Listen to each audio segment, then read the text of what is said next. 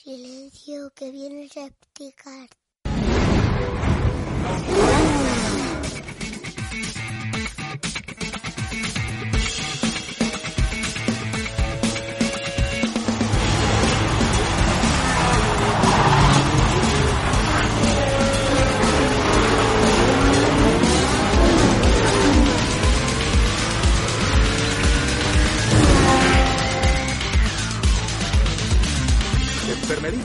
Los hombres aman a las mujeres, pero recuerda esto, por encima están los coches. Y bienvenidos una semanita más al Sefticas. Hemos tenido un gran premio de la señora Romana.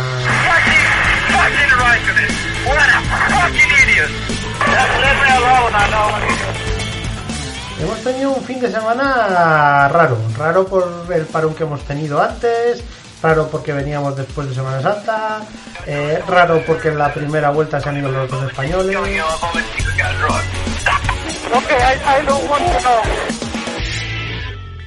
Y podemos estar seguros que Alonso no, no quería saber, eh, no, no, no quería eh, saber absolutamente nada. Darren, Tom. Sorry, Carlos. Hello, Tom. I'm Aaron. Y para comentar este gran premio tenemos aquí a nuestros queridos contertulios. Empezamos por Germán, desde Londres. Germán, ¿cómo estás? Hola, ¿qué tal? Muy bien. Pues sí, saboreando todavía lo que ha pasado, un gran premio que no ha sido realmente, creo que, muy atractivo para, para el espectador. No ha habido demasiada acción, eh, para, ser, para ser honestos, pero, pero, pero bueno, carreras y siempre hay algo interesante de que comentar. Sí, además hemos visto algún detalle de rendimiento de alguno de los pilotos que podríamos decir que es cuanto menos llamativo. Hagamos Bueno. sangre antes de tiempo. Ahora, ahora hablaremos de ello. Eh, tenemos también a Fernando, Muy buenas. desde Zamora. Desde Palencia. Toda siempre Oye, Palencia, no llevando la contraria. No doy una. ¿Qué tal? ¿Cómo has visto la carrera? Pues bueno, te iba a decir, muy bien. A ver, a mí todas estas carreras de este año tienen, eh, me parecen demasiado complejas para asimilarlas en comparación con lo que había antes. Pero bueno, son muy entretenidas, están muy bien. Incluso esta carrera que, que para mí en, una época pasada, del año pasado hablamos, no hay que ir muy lejos, había sido un sopor y encima sin españoles, pues bueno, pues ha tenido sus cosillas. Está bien. Bueno, a ver, ha, tenido un poco de todo, porque eh, entre los cambios de pista mojada, pista seca, los entrenamientos eh, de una manera, la clasificación en otra, eh, la carrera de sprint en otra y la carrera real de otra, ya mm, hemos tenido todas las posiciones posibles eh, en, la carrera, ¿eh? o sea, todas las condiciones meteorológicas posibles en- a lo largo del Gran Premio. Entonces, bueno, yo que sé, más o menos podríamos decir que, no ha estado muy mal la cosa. Hemos visto un poco de todo, sobre todo de cara a los coches, de ver eh, la variación de funcionamiento de unos coches a, a otros. Solo nos ha faltado que la previsión meteorológica inicial de todos los equipos y de la Fórmula 1 de que iba a llover a 20 minutos de empezar la carrera se hubiera cumplido. Germán, entras un poquito bajo. Si te puedes acercar al micro, ¿Ahora mejor? ahora mejor. Espera un segundito. A ver, ahora mejor, ¿no? Mucho mejor. Vale. No, decía que, que solo a ver, a ver, me ha faltado que la previsión meteorológica que daban al principio los equipos y la, y la Fórmula 1 sobre la lluvia a 20 minutos eh, de comienzo de la carrera, pues que se hubiera cumplido. Porque hubiera sido muy interesante, eh, estaba muy interesante ver eh, esos pilotos que arriesgaban eh, antes de que empezara la lluvia cambiando a slicks y, que hubiera llegado la lluvia después a ver cómo hubiera, qué hubiera pasado. Pero bueno. Sí, la verdad es que ese cambio habría estado muy, muy bien, pero bueno, ya sabemos que no siempre se puede tener todo y en Fórmula 1 menos. ¿Cómo, cómo visteis la, los entrenamientos y la clasificación del, del viernes? Porque recordemos que este fin de semana hemos tenido eh, una de las famosas carreras al sprint, que ahora ya son carreras al sprint. eh, el poleman te, lo da eh, la posición del viernes de la clasificación del viernes. Eh, y luego ya, a partir de ahí, un gran premio normal, con la carrera normal y corriente. La verdad es que es un poquito raro el cambio de, de formato, porque este, el año pasado, el Poleman eh, se lo daban al que ganaba la carrera al sprint.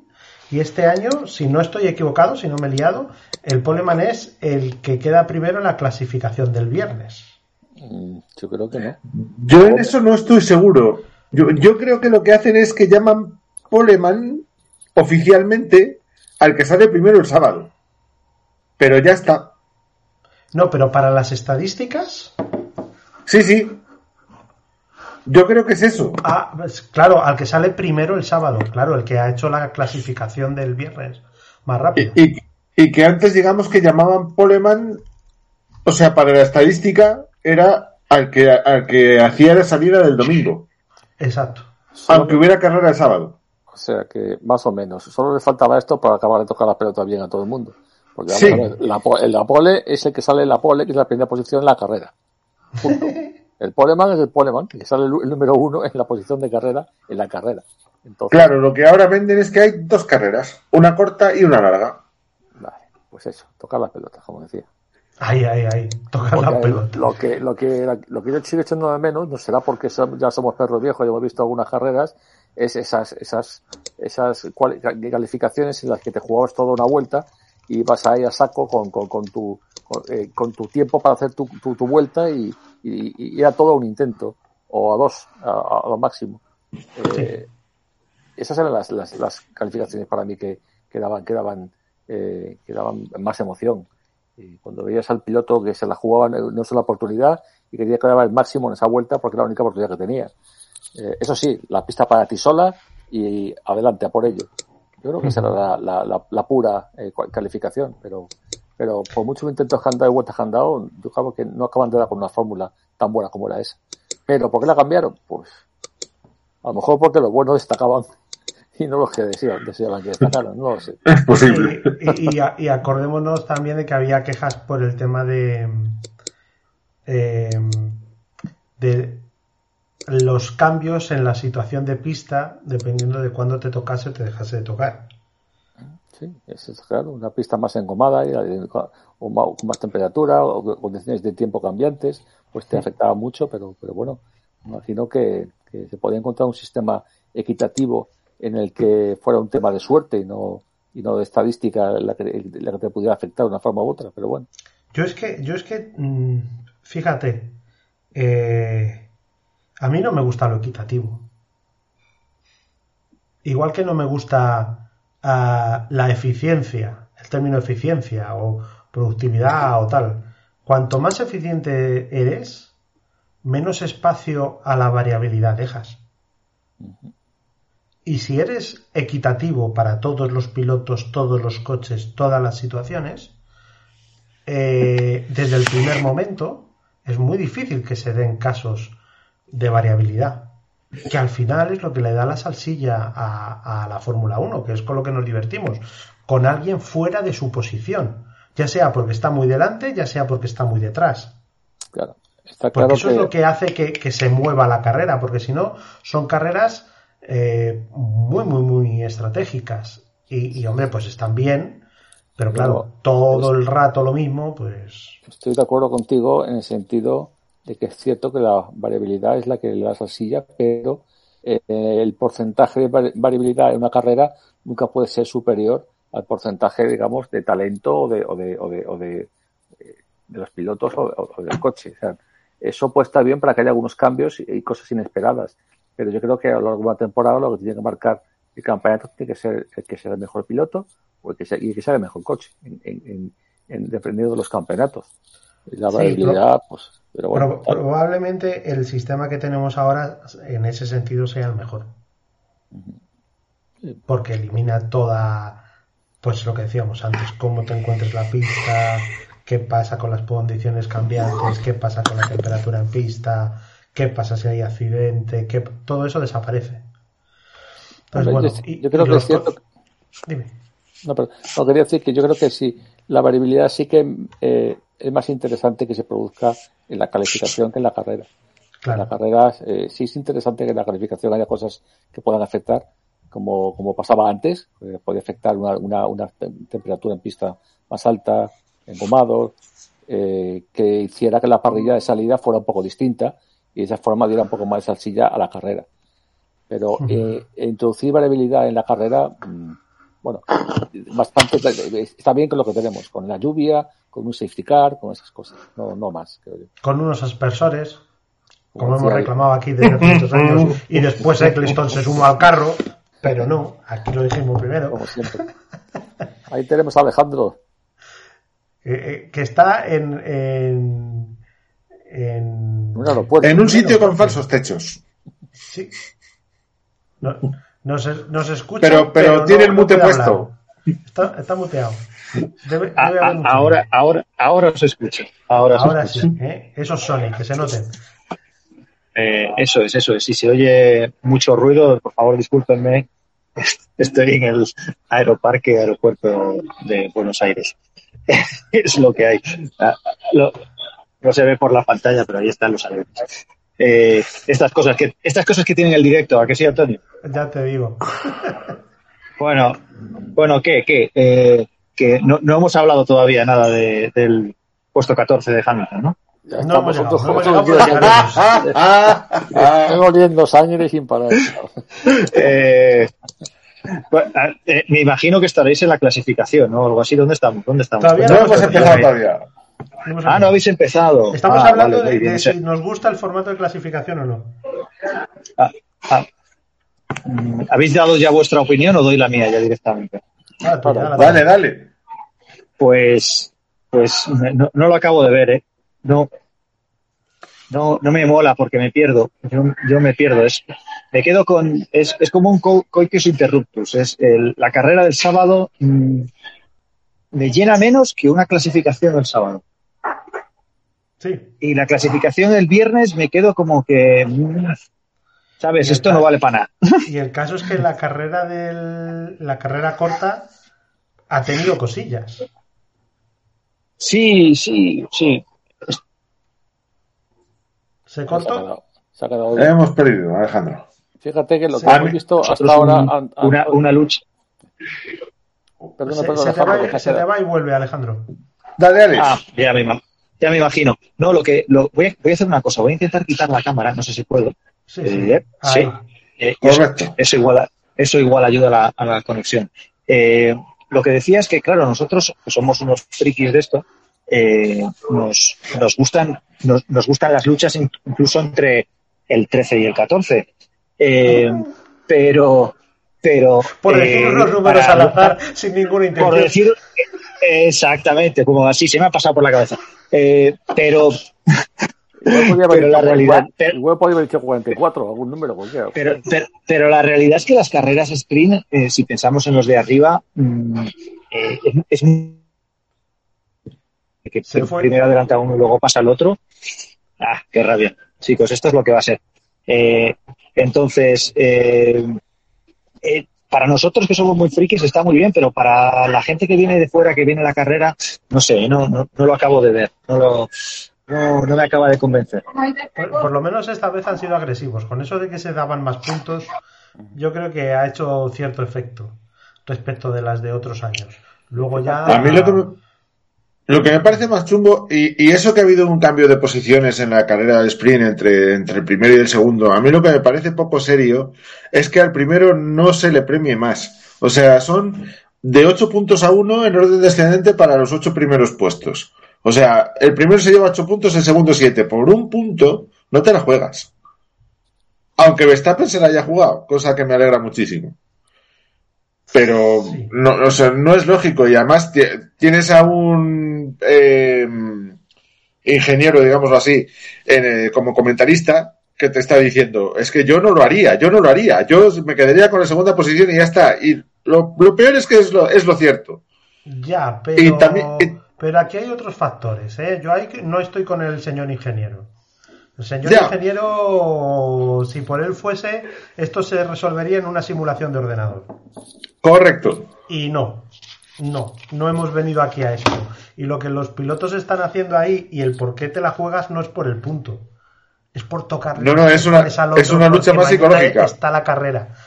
Eso es. Y, y si no te diesen puntos, pero le pudieses tocar los cojones al otro porque mañana está la carrera, lo harías. Porque son pilotos, no son ingenieros. Y eso es una realidad como un caballo grande. Otra cosa es que veas que no llegas y digas, no arriesgo, pero es que no llego. Por cierto, hay que decirle a Alejandro que el piloto que ha quedado 14 realmente han penalizado a Ocon y ha quedado 13. Sí. Lo que no sé es por qué lo han penalizado. Eh, Vaya hombre, un- vaya hombre. Por un release. Ah, vale, ya me acuerdo, sí. Sí, pero No, comentaba Antonio lo que decías tú antes, que fíjate, esto de, las, de, la, de, la, de la carrera de sprint de los sábados, lo que ha servido en algunos casos era para corregir esa invariabilidad que decías de la quali.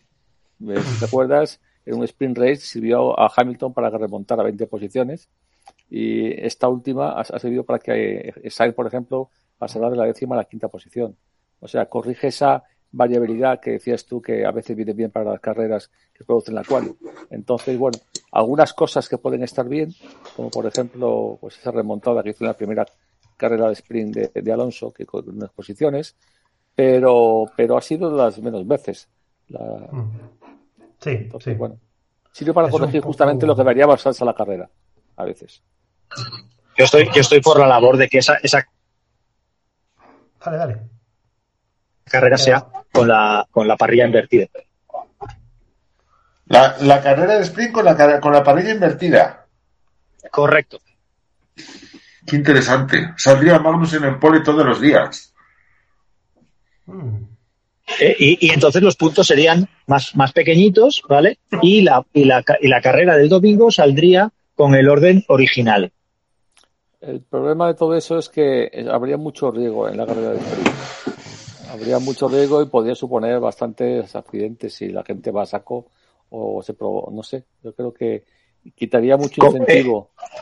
La, la parrilla invertida, como lo hacen en la F2, creo que, que son como del, del 1 al 8, se invierte. Sí, o al pero 1 al 10, eso- no me acuerdo. Eso no lo veo yo, ¿eh? Pero la parrilla para la, para la carrera que la determine la quali del viernes. Correcto, eso es. O sea, Bueno. tú la quali del viernes dices, elige qué vas a hacer, si vas a ir a por la carrera o vas a ir a por la sprint race. ¿No? Esa es la idea. Claro, le- le- le- le- el, bueno, te- digamos que da la posibilidad de que la sprint race eh, pueda ser una posibilidad para aquellos que, que puntúan poco, pu- pu- puedan puntuar un poquito más. ¿Entiendes? Y si realmente necesitas puntuar un montón, como por ejemplo le pasaba a- Verstappen en esta, ¿vale? Pues eh, si sales el primer, consigues la pole, pues sabes que tienes muy bueno para donde se reparten más puntos, pero en la carrera del sprint, por cojones, te lo tienes que jugar. Bueno, podría ser. Pero vamos, me parece que no lo tienen en, en la cabeza eso. De hecho, eh, unas Eh, eh, declaraciones. así es como había- funciona la F2. ¿eh? La F2 es así, con, Sí, con pero la F2 carrera así, corta. pero, con la- sola- pero solamente te dan el, la carrera del domingo, que es la mala, vamos a decir, te dan la No, partida larga, ¿no? de los ocho primeros. La del domingo es la larga y es la mala. No, no, Las la del cosas. domingo es la mala. La buena es la del sábado. En F2.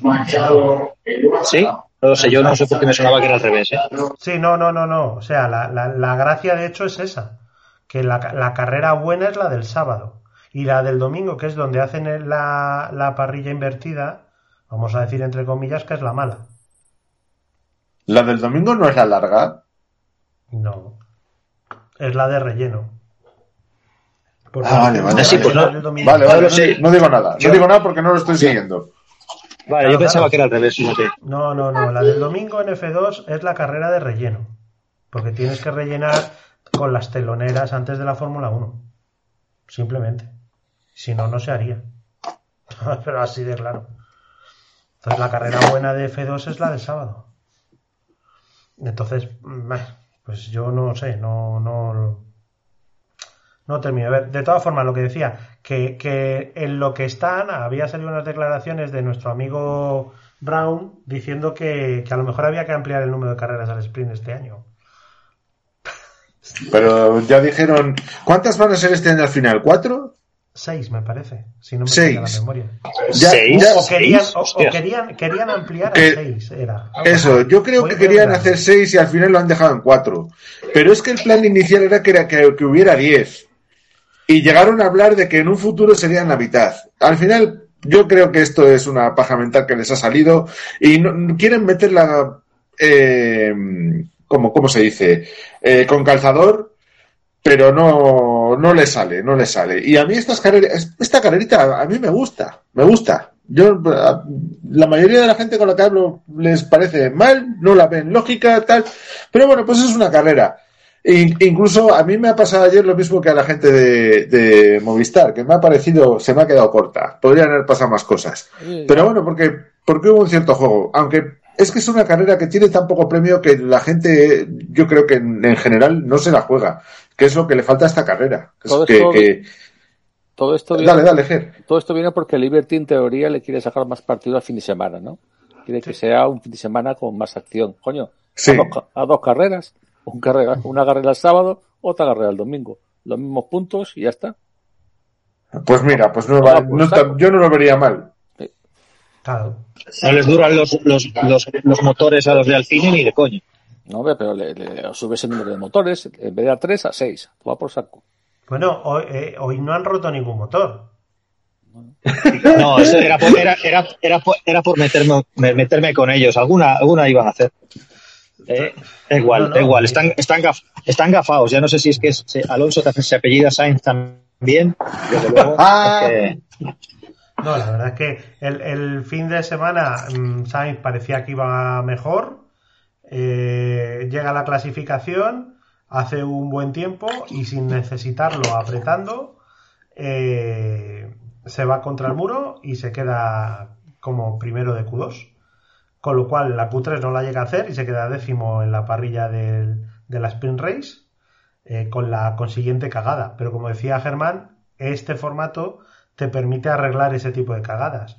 De tal manera que el, que el sábado en la Sprint Race lo que consigue hacer Carlos Sainz es llegar hasta el cuarto, que digamos que era lo que tenía que hacer. Y, y se queda con un 1-2 eh, Ferrari Red Bull y con un 3-4 Red Bull Ferrari. Ujú. Así es como salen el, el domingo. Con un 1-2 Red Bull Ferrari, con un 3-4 Red Bull Ferrari. Ah, bueno, sí, Correcto. efectivamente, efectivamente, efectivamente. Y, y básicamente eso es con lo que nos encontramos. Entonces, yo qué sé, la- tanto la clasificación como la sprint race, eh, yo reconozco. A ver, el problema de la sprint race también es que le quita fuerza a la clasificación. No la ves de la misma manera. Yo, sin embargo, me la, Correcto. per- me la perdí. Con los líos de horarios, me- no me di cuenta que era el viernes y me la perdí. Sí, Pues mira, yo la vi, eso, claro. yo la vi y me parece totalmente olvidable. O sea, es que no te sirve para nada.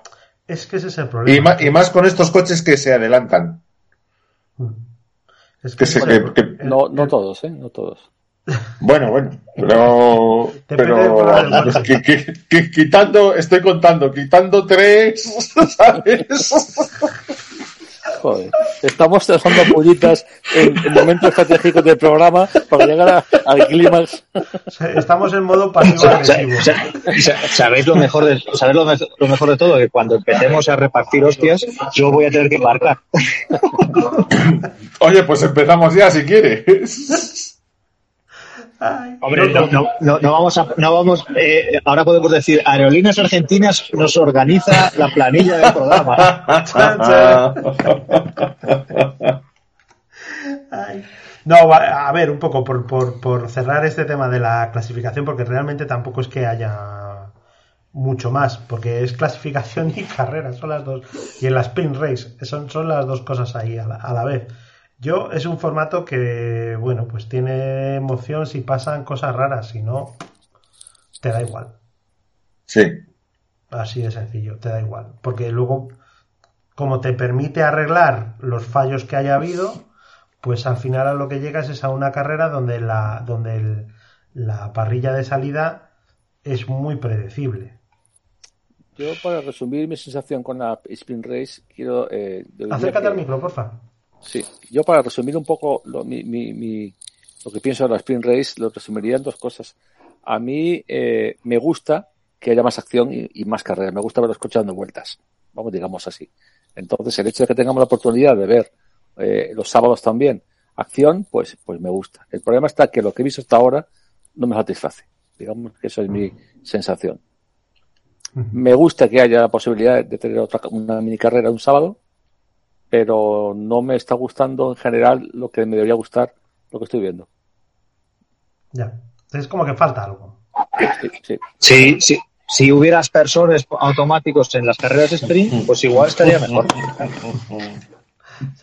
Aunque, al vis- mismo vis- sitio. aunque, aunque visto, visto lo visto, teniendo en cuenta que las wet, full wet de, de, de Pirelli no sirven, no sirven para nada, son las full wet de, de, de, de, de- de Pirelli son, son los Reyes Magos.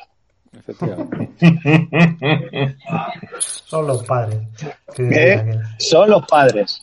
Son los padres. Porque no me jodas. Eh, Pero efectivamente, si esa carrera eh, tuviera un aliciente este- especial, lo que estoy diciendo, de que a lo mejor por lo que fuera en la cla- clasificación hubiera salido las cosas y, salen barajados, por ejemplo, como el mayor aliciente de esta sprint ha sido ver a Carlos remontar, porque tiene un, un puñetero avión. Pero, pero en otras circunstancias hay que tener en cuenta que además este, este circuito yo creo que es de los, va a ser de los más difíciles de adelantar de todo, el- de todo el campeonato. Eh, una sola zona de DRS, eh, ya no te cuento eh, si encima no te dejan usar el DRS ni un- durante más de la mitad de la carrera. eh, ¿Qué- ¿Por qué, por qué ha sido eso? Pues porque dirección de carrera consideraba que todavía no estaba en condiciones de seguridad. ¿Que no era seguro? Sí. Tan Bueno, sencillo como eso, porque dirección de carrera, bajo lluvia, tiene la potestad de abrir o cerrar la zona de DRS cuando considere.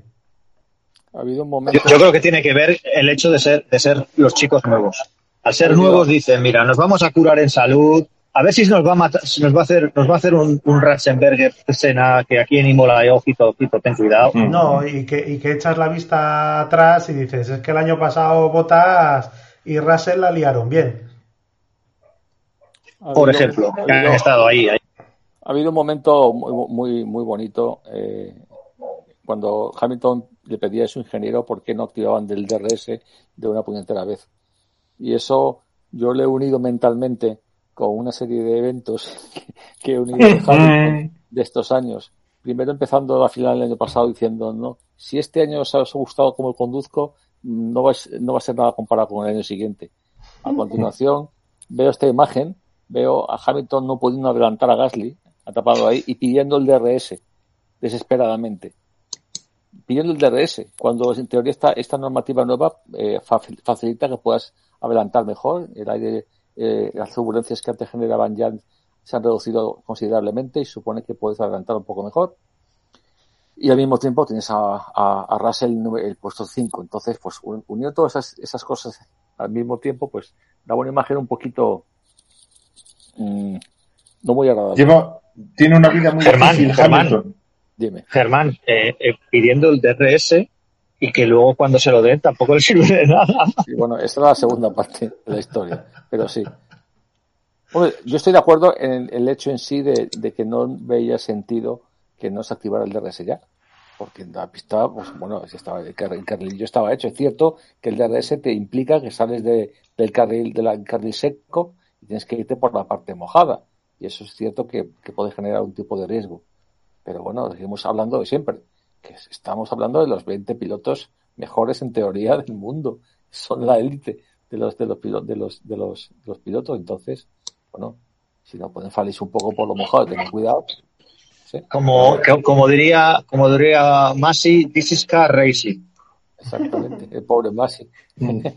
Pero vamos a ver, que, que al final lo han activado. Un poco tarde, pero lo han activado. O sea, que en teoría la llamada activa, a que lo activaran, pues creo que, se, que era correcta. Oye, una, una cosa que, que, que me, ha- que me han pedido, hablándolo, eh, eh, os enseñé que estuve con, he estado aquí en Argentina con unos amigos que son súper fanáticos de la Fórmula 1 y una de las cosas que, que estuvimos hablando es que tenemos que cambiar la entre- entradilla y ponerlo de Mikey, no, Mikey, y poner eso en, el- en la entrada del programa, que eso tiene que quedarse por, por todos los años. Es cierto, apoyo, apoyo la moción. Venga, pues trabajaremos Hay en que, ello. hay, que, hay, hay que prepararlo ya, hay que prepararlo ya. A mí lo que me este digamos que ac- actualizamos la, la entradilla al, al, al mundillo actual, ¿no? Ya le pasamos a esta temporada casi. Venga, venga, vale. Lo, hacemos. Que, a ver, luego, eh, si os parece, pasamos directamente a la carrera. Sí, Sí, sí. A ver, carrera bajo agua. Mm, han salido con full wet a la vuelta de calentamiento, vamos, de calentamiento de formación de parrilla inicial. Eh, han cambiado por medios, por Intermedios. Eh, y, y a partir de ahí se ha lanzado la carrera. Cosas curiosas de, de la salida de la carrera. A mí me ha resultado curiosísimo que Leclerc y Sainz salen igual. O sea, hay una vista aérea donde les ves y mantienen la misma distancia constantemente. Es acojonante. Y sin Pues embargo, mira, todos los que van por el lado, vamos a decir, bueno, eh, salen como una bala. Mm. Pues lo bueno que es el de Verstappen. Es que esto, es que esto es, es que esto es aleatorio, porque luego en, en la sprint race sobre, sobre el suelo mojado, sobre el suelo seco, eh, Leclerc salió por el interior, donde en teoría es el malo, y salió mucho mejor. Está claro que el que estuviera mojado hacía que el lado malo fuera mucho más malo. Porque en la, en la, en la sprint race Leclerc le quitó las pegatinas a Verstappen. Sí. Sí, sí, sí. Sí, No, comentaba luego- Horner antes de la, empezar la carrera que el problema con Leclerc, digo con Verstappen, se había sido localizado y que se va a corregir para la carrera. Y efectivamente parece que así ha sido. Pero luego ha sido curioso porque cuando han puesto los tiempos de reacción, de salida de, de Leclerc y de Verstappen, los han, los han, Los han clavado. clavado al límite. 0,35 cada uno. O sea, perfe- los- exactamente igual. O sea que ha sido pues tema de cómo tienes configurado el brague, cómo tiene el torque del coche para las salidas, ha sido más Y, puro y puro grip del suelo con tu coche. De que en esa zona el agua estuviera más acumulada por lo que Sí. fuera, hubiera más grasita, yo qué sé, pero eso es lo que está claro, porque como dices tú, los dos han salido fatal. Los dos por ese lado han salido fatal. Por cierto, volviendo a lo del gafe, eh, coño, ver que en una carrera en cinco vueltas te quedas sin españoles y son los únicos que se cargan, pero bueno, ¿esto qué es? ¿Esto qué es? O sea, El tuerto está, está se ¿qué, sale. qué, qué tipo de broma es esta? Y además las dos, las dos circunstancias con una sensación de, hola, leche, no podemos tener tanta mala suerte. Sí, en este caso impotencia, porque a veces la cagas y cuando la cagas, pues bueno, pues la has cagado. Pero es que esta vez ninguno de los dos ha tenido culpa de nada. Y, y- y se han llevado, pues eso, la peor parte de la carrera, precisamente los dos. Sí. Así que bueno, Además, son carreras, Alonso- tenía problemas con la salida del coche ya en la sprint race. O sea, salió Mm. mal. Sí. Pero mal de estas de dices, no le recuerdo una tan mala. Pero es que en la salida de, de este de la carrera le ha vuelto a pasar lo mismo, ¿eh? Y eso que, que en la salida de box el tío se ha puesto a, a probar el embrague y hacer una salida en segunda con, con el suelo mojado y tal. O sea, ¿Y sa- sabéis qué tal, qué tal ha salido con? mal. Porque que igual, porque no ha ganado Sí. posiciones. Nada, nada, salió pues allí detrás, intentando no meterse en líos. El, el- el que mejor, el, que mejor, el que mejor ha salido ha sido Russell, los McLaren, Y Norris también, sí, eso es. Norris y Ricciardo. y los, o sea, los dos, los dos McLaren han salido muy bien hasta que han llegado a la primera curva y ya, bueno, Ricciardo se, se ha hecho. Yo tengo la sensación, no he podido ver la onboard de Ricciardo, pero tengo la sensación de que Ricciardo en plena recta le toca a Sainz. Antes de llegar a la curva. Hay un, hay un momento donde dicen, donde decían estos eh, eh, Lobato y estos dicen, uy, qué trayazo le ha dado a- eh, en aceleración a, a Carlos. que dicen, "Ah, le ha dado un trayazo. No, no, no, no es un trayazo. Le ha pegado, le pegó este Ricciardo en la salida. Estaban tan juntos y él estaba ahí que estoy, estoy convencido de que le ha dado. La versión oficial es que Ricciardo toca el piano y ahí pierde el coche un poco y que eso le que le provoca el golpe con. Yo, claro, yo te digo, Me- me- me parece 200, verosímil. 200 metros antes, 200 metros antes, ya, ya le toca. Es curioso que, vista la onboard de, de, de, de Carlos, cuando golpea, pues parece súper claro que, que, que no tiene nada de culpa y que ha sido Ricciardo culpable. Pero claro, es normal que para ver el incidente en su totalidad tienes que ver las imágenes de ambos coches. Es curioso que hayan dado un, un, un incidente de carrera, pero vamos, yo creo que jorobar la, la carrera a un piloto de esa manera, yo no sé, yo inicialmente habría dado una penalización a, a Ricciardo por lo que pasó. ¿Qué opináis vosotros? Yo creo que por lo, me- que lo- por lo menos cinco, cinco segunditos se lo tendrían que haber puesto, pero Yo, esto es la gilipollez que hablamos siempre que se dice, es que no hay que juzgar las Bueno, ¿y qué consecuencias. es karma? Pues es una aplicación. ¿Qué- Perdón. Perdón, que estaba, estoy intentando ver la salida. No, pues pues, lo dicho, que eh, el problema es la gilipollez esta generalizada de es que no hay que juzgar las consecuencias. ¿Cómo que no? ¿Cómo que no? Hay que juzgar las dos cosas. El hecho y la consecuencia supuesto. que tiene el hecho.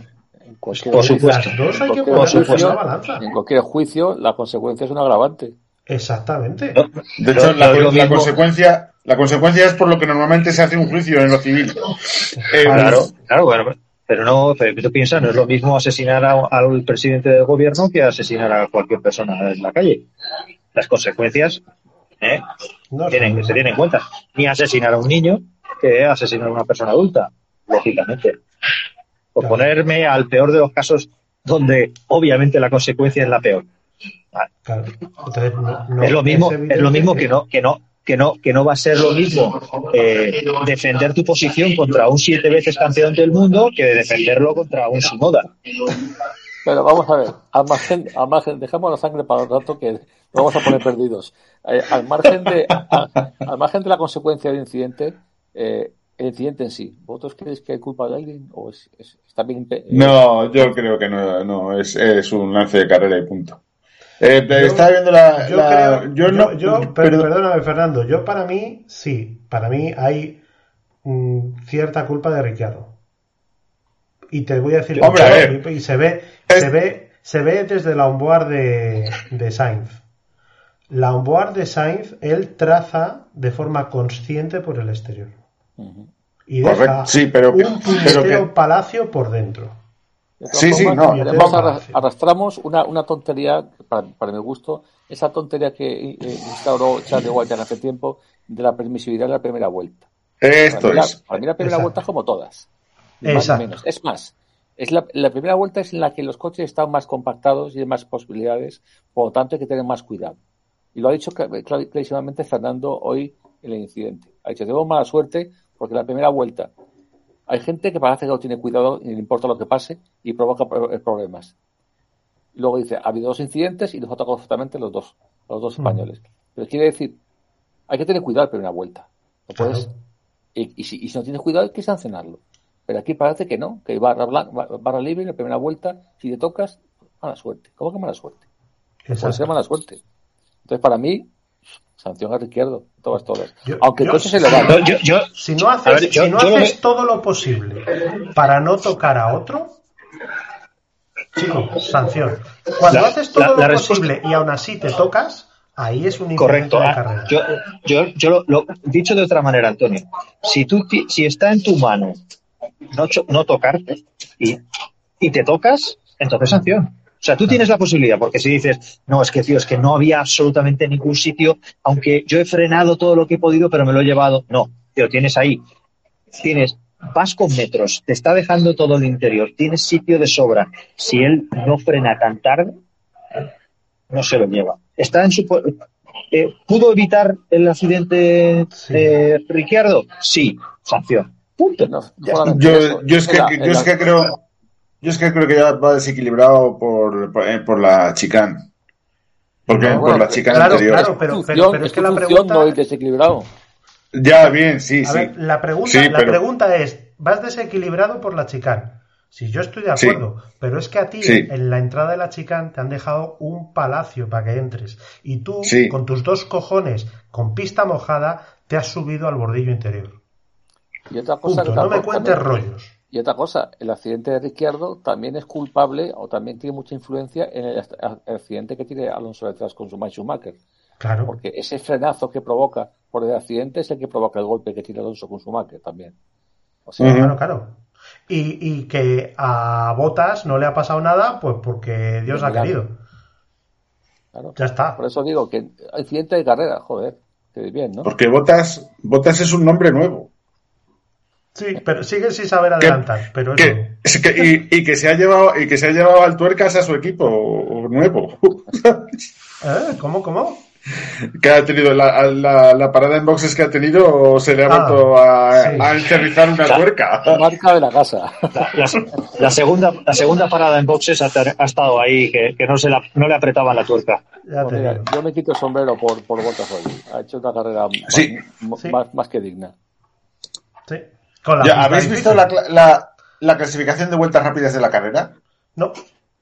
Que la cuarta, las vueltas, tres primeras vueltas rápidas son Verstappen, Leclerc y Pérez, tira que te va, pero la cuarta vuelta más rápida es, es Schumacher, la quinta es Sunoda y la sexta es Botas.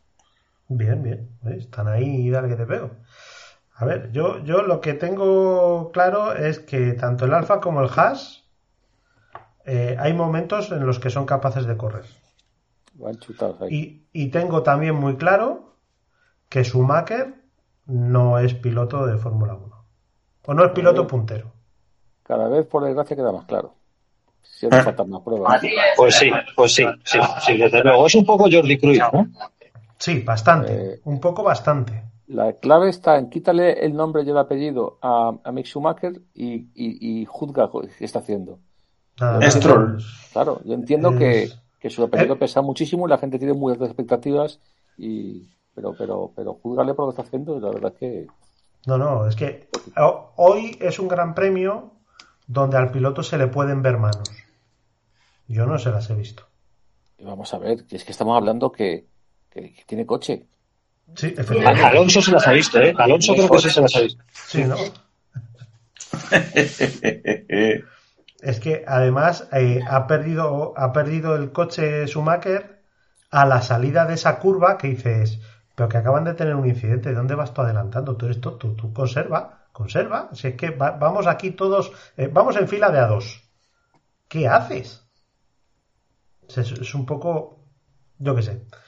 Y, y claro, eh, ahí ha acelerado, le ha perdido de atrás y con la rueda le ha arrancado parte del fondo y le ha dañado el, el pontón a Alonso. Pero claro, ¿Qué el es? fondo se lo ha tocado, bien tocado. Extrema, Sí, sí. extremadamente frágil. Vamos a ver, Hay una declaración de Alonso que dice que todos los coches, estos coches son indestructibles, estos coches son indestructibles menos el mío. ¿Os acordáis del meneo que tuvo eh, Vettel en Interlagos eh, en 2012 fue? ¿O- Sí, sí, sí. Hombre, El meneo que le dieron que el coche destrozó y, y como que nada. Y a este le tocan un poquito, porque el toque, no sé, no se ha visto de cerca, pero el toque no parecía muy grave. Hombre, es con la rueda, con la llanta de la rueda en la parte esa. Y esa parte es Y en apoyo. que- Exactamente. Y en Es- apoyo. esa, esa- esa- esa parte todo es de cartón piedra. Claro, Exacto. esa parte es todo, es todo aerodinámica, es totalmente Más, para. más cartón, más cartón que piedra. Pero No, es, es aquí el problema- como el agujero que le queda ahí. Aquí el problema es sobre todo que, que es una rueda que está buscando tracción, o sea, que está acelerando, que se apoya en tu coche, con lo cual toda la fuerza de, de- del giro de la rueda se la come tu coche. Que no es un golpe grande, lo que pasa es que toda la fuerza de la rueda se la lleva el coche, con lo cual te va a destrozar. O sea, eso por un lado. Por otro, se come el fondo y se come el pontón. El pontón lo daña, pero no lo llega a romper, lo daña y luego es con el con el con la presión de, positiva del aire de entrada de los pontones el que termina de romperlo cuando pasa Hamilton. Pero claro, si te ha dañado el fondo, pasa lo que hemos visto. Que empiezas a perder eh, eficiencia aerodinámica, eh, pierdes apoyo y, y la lías, vas perdiendo velocidad. Sí o sí. O sea, no tiene por qué haber un daño mecánico como tal. Entonces, Sí, chicos, es os, que- os, os Esa voy es una os voy a diferencia muy pedir que... con, con los coches de 2012. En 2012 tú tenías un fondo plano, que no generaba apoyo. Entonces, claro, tú puedes romper el fondo plano del coche de 2012 y a lo mejor hasta estás haciendo un favor. Pero este año no. Entonces, ese es un detalle que yo creo que es importante entre, entre esos dos. Claro, eh, hay mucha diferencia, pero mm, eh, quiero decir eh, la fragilidad del coche. O sea, no, imagino que ha sido justo en, en el sitio preciso en el que estaba ese vacío debajo del chas, de- de- del, del pontón, que no había nada y queda un hueco ahí, probablemente por el flujo interno de, de- de aire y, y- y que, y que, y que, pero claro, es muy chocante. Tú cuando ves los coches eh, y les quitan los- la, la- la cubierta y ves el coche, pues lo ves compacto y lo ves y te, y te imaginas que, que después la cubierta pues se ajusta perfectamente, porque a veces ves hasta los bultos que salen, ¿no? Y resulta que tienes unos espacios por dentro en los que corre el aire pues muy muy importantes y, y- y muy bonito de ver, aunque sean estas circunstancias. Hombre, recordemos que en los que en lo- los test, si no recuerdo mal, no sé si fue los test o en la primera carrera, a Ocon ya perdió la tapa de motor entera, ¿no? Sí, sí. sí. O sea que al Pine ya le ha pasado varias veces. Hay que gastarse más en tornillos. Sí. Sí. Alex, querías decir algo. Eso hace mucho otra vez. Sí, sí, sí, que estoy embarcando. Eh, de hecho, se me estaba quedando, me estaba quedando sin internet. Que, que nada, siento, siento no poder toda- dar toda la caña que me apetece, pero ya la vais a dar vosotros. Y ahora cuando aterrice en Lima os descargo y, y me, me echo unas risas. Así que nada, para todos. sí. Si se, si se desconecta estoy en el finger ahora mismo, así que en cualquier momento se corta, voy a quitar la cámara que no me hace falta de nada. Pero bueno, lo dicho, que, que me he quedado con, con, con muy mal sabor de boca en la primera vuelta y, y luego, pues bueno, ha tenido su aliciente de ver esas diferencias entre compañeros de equipo. Ahí lo dejo. Vale. Vale. Venga, chicos. Un abrazo, Alex. Buen que vaya viaje. bien el vuelo. Vamos Muchas tirando para adelante Chao, chao. con, con todo esto. Claro, sacan un safety car. Eh, en este safety car no hay para hacer paradas ni nada de nada, porque en la primera vuelta acaban de salir todos. ¿Para qué vas a parar? Eh, y, y yo aquí ya, en este tramo, voy a dedicarles, nada, 10 segundos a los señores de Dazón para preguntarles exactamente qué canal tenían puestos en la tele. Porque a mí no me han contado absolutamente nada de lo que ha pasado allí. Han salido con teorías de todo tipo que tú decías, pero ¿qué estás viendo, chaval? ¿Qué me estás contando? Y cuando el safety car se va, hasta que no, hasta que no ves a los coches que están acelerando, no dicen, y se va el safety car. Tú dices tú, "¿Y entonces, ¿qué, qué carajo estabas tú aquí haciendo? Que no me has contado nada, tío, que no me has dicho que, el safety ha apagado las luces, que no me has dicho nada de nada. A ver, los frikis que estamos con la aplicación al lado, pues lo ves, te fijas en la pantalla y sabes lo que tienes que mirar. Pero no sé, ha sido lamentable aparte de, de la retransmisión de Dazón todo el fin de semana, no solo la carrera, todo el fin de semana. Están un poco, no sé, empanados. Pero bueno, eh, volviendo a lo que son los cochecitos de colores dando vueltas. Eh, aquí es donde se produce la pérdida de posiciones de Alonso. En cuanto se relanza la carrera, le van adelantando uno tras de otro. Hasta que pasa Hamilton, que Hamilton, en vez de ir en un coche, parece que va en un taca-taca. Porque va, va, aquello va, sube, baja, sube, baja, sube, baja. Es como un niño pequeño en el taca-taca, que les ves ahí saltando y moviéndose el taca-taca para todos los lados. Pues igual. Le ves a, a Hamilton adelantando a Alonso en el taca-taca y justo cuando está a su altura, pues por problemas de presión de aire y turbulencias, etcétera, etcétera, hace la, el, el- la cubierta motor de Alonso. ¡Bum! Y salen por allí 800 trillones de piezas. Y ya a partir de ahí, pues lógicamente Alonso se tiene que retirar y empieza lo que, lo que sería la, la siguiente fase de la carrera.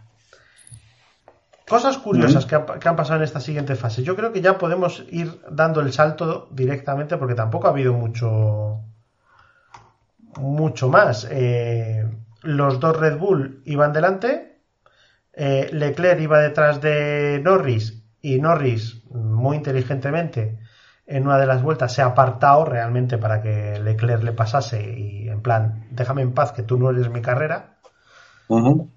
Eh, y ahí se ha estabilizado el asunto. Con un Leclerc que se acercaba a Pérez pero no lo podía pasar en ningún momento.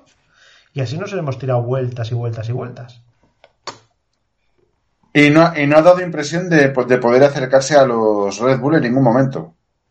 En ningún momento. Ha habido alguna vez que, que le veías que se acercaba, pero llegaba al segundo aproximadamente y ahí se quedaba. No, no, no había. Ha intentado un par de veces con, con Pérez a ver si se acercaba para llegar a tirarle el coche, pero lo más que llegaba era a enseñarle a abrirse y ya está. Sí, sí, eso tenía pinta totalmente de que era gestión de gomas de, de Pérez, que recordemos que es muy bueno en eso. Sí. sí, además como la realización ha sido tan buena, puedes especular con que hasta puede haber tenido algún fallo de, de, pilotaje que no has visto. Oh, sí. De hecho, Pérez ha tenido Pérez, uno. Pérez me refiero. Sí, sí, de hecho Pérez ha tenido uno, porque ha empezado a meterle tiempo a Leclerc y en un momento determinado que llevaba unos 3 segundos o 4, tres y medio, cuatro, algo así. Eh, Pérez no ha entrado en una de las curvas, la ha hecho recta eh, y Leclerc se le ha vuelto a, a, acercar, pero ya está. O sea, no, no ha habido nada. O sea, en ese sentido ha sido más bien aburrida la carrera. Y toda la gracia estaba en la parte de atrás. Pero atrás, eh, atrás. Sí, eh, atrás cerca porque tenías a Russell allí eh, luchando y atrás atrás porque tenías al mejor piloto de todos los tiempos, siete veces campeón de, del mundo, allí perdido en la inmensidad de, de, la clasificación. Pidiendo DRS. Sí, sí, sí, que abran DRS, que esto no... No sé, ha sido todo muy, muy raro, muy raro. Yo me da esta pereza comentar. Yo creo que los hechos hablan por sí mismos, ¿no? Sí. Es, una, es, un, es un piloto que hace escasos días antes de empezar la carrera daba una entrevista a Autosport y decía que es mentira eso de que siempre ha dispuesto de, de grandes coches, porque una vez tuvo en 2009 un coche que no era el mejor y era que era un desastre. Ese era un coche que, que ganó dos carreras y que hizo tres poles ese año. ¿El de Baton? No, eh, no, ese año creo que en, 2000, en 2009 estaba con... Eh, ¿Con Alaine? sí. Pero quiero decir que el coche ganó dos carreras por Hamilton y hizo tres poles. Pero o sea, es acojonante, coche, ¿eh? Ese, ese, es el coche tan malo que, que, que ha tenido en su vida. Un coche que el ha ganado único carreras. coche malo, el único coche malo que ha tenido en la Fórmula 1 y le ha ganado carreras. Por eso digo, que es que ese, es el nivel de, de, de, el concepto que tiene Hamilton de lo que es su carrera deportiva. Desde que empezó, ha tenido siempre coches ganadores. Siempre. Y aquí Claro, hemos sí, el dicho- otro- y aquí hemos que el dicho- otro día- bueno, somos hartados de decirlo, que no quitamos que Hamilton sea un buen piloto, pero que nos gustaría ver a Hamilton en condiciones con coches como los demás. Y cuando los ha tenido, pues pasa lo que pasa.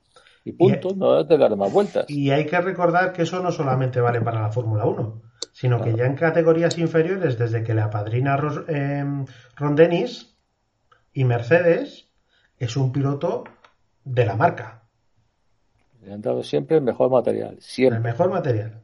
Desde que competía con Rosberg en karts, Sí, sí. mejor material. Claro, que, no- que el otro día no sabía que por la décima posición daban puntos.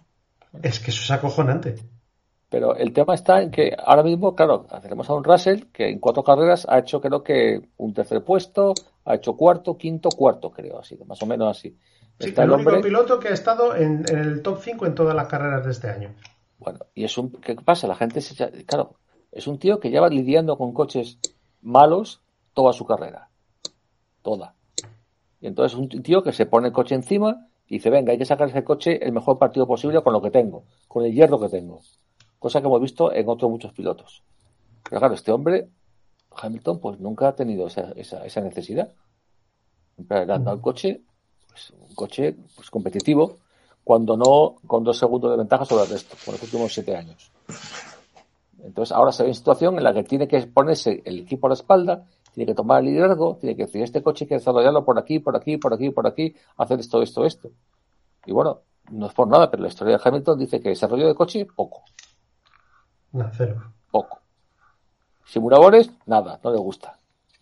Entonces, claro, pues si en Racing es un tío que se ha pegado la currada de, de- de- estar con el coche y intentar hacer lo que lleva haciendo todos los años pasados, de lidiar con coches hierros, intentar sacar el juego partido, pues mira, ahí está.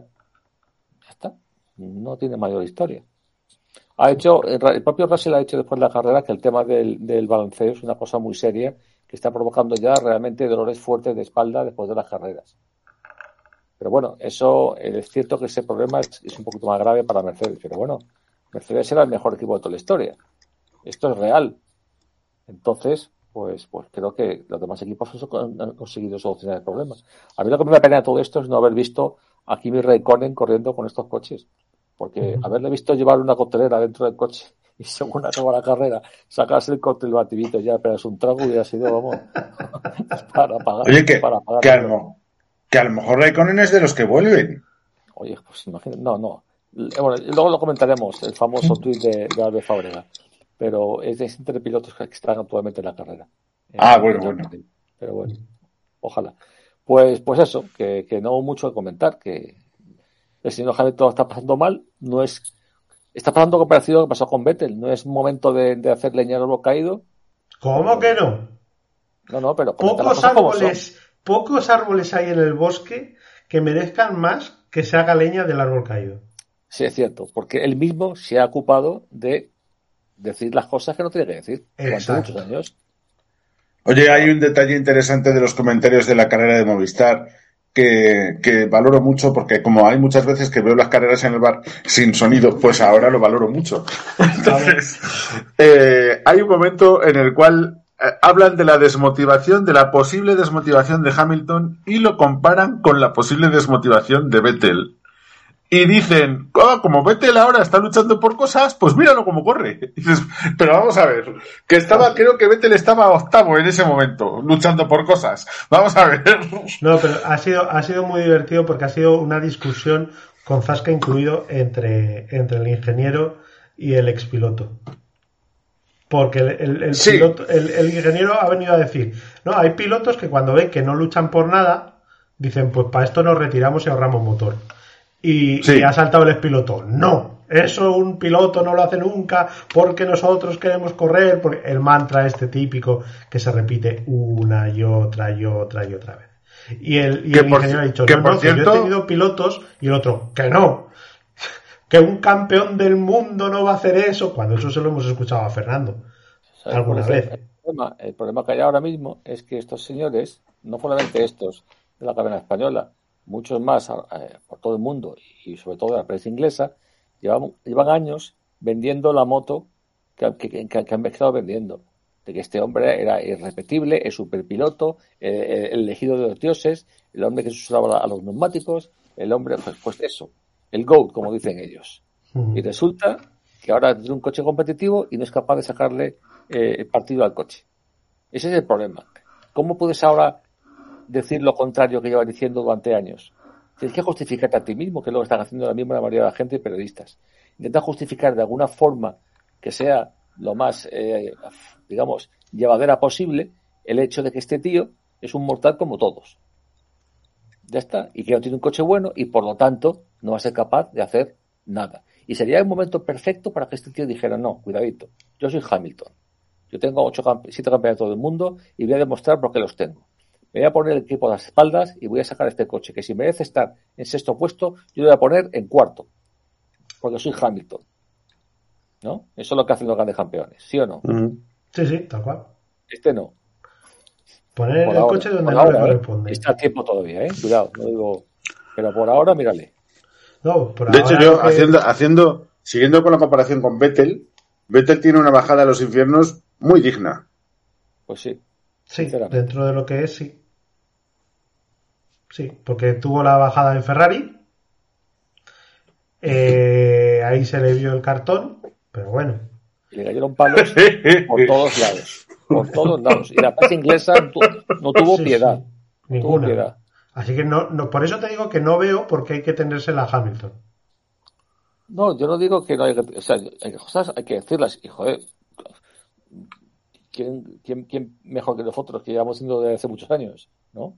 Ujú. O sea, no vamos a callarnos ahora. Lo que pasa es que lo que no quiero es- hacer más sangre ahora de la que llevamos ya haciendo años. A Hamilton le hemos- hemos dado esta en el paladar. No, sí, hace a, mucho a tiempo. Hamilton, a Hamilton todavía nos quedan carreras y veremos, porque, a ver, no es un mal piloto. Claro. Yo no creo que sea el superclase que venden. Yo tampoco. Lo, hemos, lo he dicho aquí mil veces. No me lo parece. Me parece que es un tío que cuando tiene buen material lo aprovecha, que tiene una, una cierta agresividad en el cuerpo a cuerpo que ha ido perdiendo, también hay que decirlo.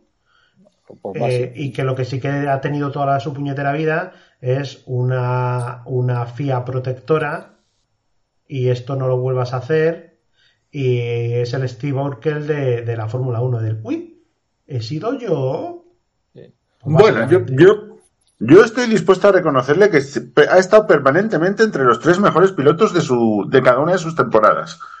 Yo sí, sí que se lo, sí que se lo reconozco. Claro, Eh, no sé si esto le convierte jodido- en un superclase o no. Pero, Fernando, ¿cómo separas eso de tener un coche siempre ganador? Ya, claro. Sí, Claro. sí, sí. Claro, es que ese es el tema. Con un coche ganador, ¿cómo no vas a estar entre los, entre los mejores pilotos del año? Con un coche No, pero incluso en el año 2009 que tenía una birria de coche, lo cual no comparto, pero eh, sí, pues me parece uno de los tres mejores pilotos de su año. Eh, es el año de es el año de Brown, eh, el año que gana Brown y, que tiene mucho mérito que este coche, a ver, que es, es que también es ahí, el compañero es Heikki Kovalainen. Es que todo se complica, pero Claro, es que pero bueno, Es que ese, no tenemos- ese- no él, él solo, digamos que él solo, con medio Heikki Kovalainen, o sea, con piloto y medio, McLaren queda tercero en esa temporada. Que sí que el Ferrari es una basura, el Renault es una basura y media. lamentable. Eh, sí, son, Son son coches coches, muy chungos, salvo el Brown y el Red Bull. Vino el cambio de normativa, vino el KERS, el KERS fue un dolor de cabeza, hubo equipos que lo quitaron a mitad de temporada. Lo maravilloso que podría haber sido 2009 si hubieran respetado el reglamento tal y como era. Claro, claro, es que allí hubo muchas cosas. Entonces, a mí no me sirve. Y estamos hablando de un McLaren que en el año 2007 gana y lo pierde por lo que lo pierde, pero tiene el coche ganador claramente y lo pierde por lo que lo pierde. En el 2008 siguen teniendo un pepino Sí. Y lo gana y por- sigue siendo la gran McLaren. Y lo gana como lo gana. Claro. Y lo ganas como lo ganas. O sea, te quiero decir, cuidado que ese coche el año anterior mm, le hizo campeón del mundo. Mm. Y es, y es la peor temporada, entre comillas, vamos a decir, de con, con el peor coche de tal. Digo, macho, vete, vete, vete. te quiero No vamos, no vamos a ir muy lejos, pero vamos a hablar de los últimos 15 años, por ejemplo. ¿Qué piloto ha tenido un coche ganador durante toda su temporada, to- toda su carrera? Nadie. Solamente Salvo, salvo él. Solamente Hamilton. Bueno, y Vettel. no, Vettel. Vettel lo tuvo en los años de Red Bull Y, el pero- resto- Pero después ha estado en, todo rosa, que tiene- no tiene un coche competitivo, y luego está en Ferrari y se ha comido mocos. O sea, vamos Claro. a ver. Pero Hamilton ha estado en un McLaren y en un Mercedes. Y en un McLaren ha ganado y en un Mercedes ha arrasado. Y solo hay que ver el porcentaje de victorias de Mercedes. O sea, todos los años de Mercedes los puedes quitar del resto, porque es incontestable. Sí, sí. Es absolutamente incontestable. Entonces, Pero bueno, eh, al margen de, de- de la historia de Hamilton, estamos en lo que estamos ahora. Vamos a ver.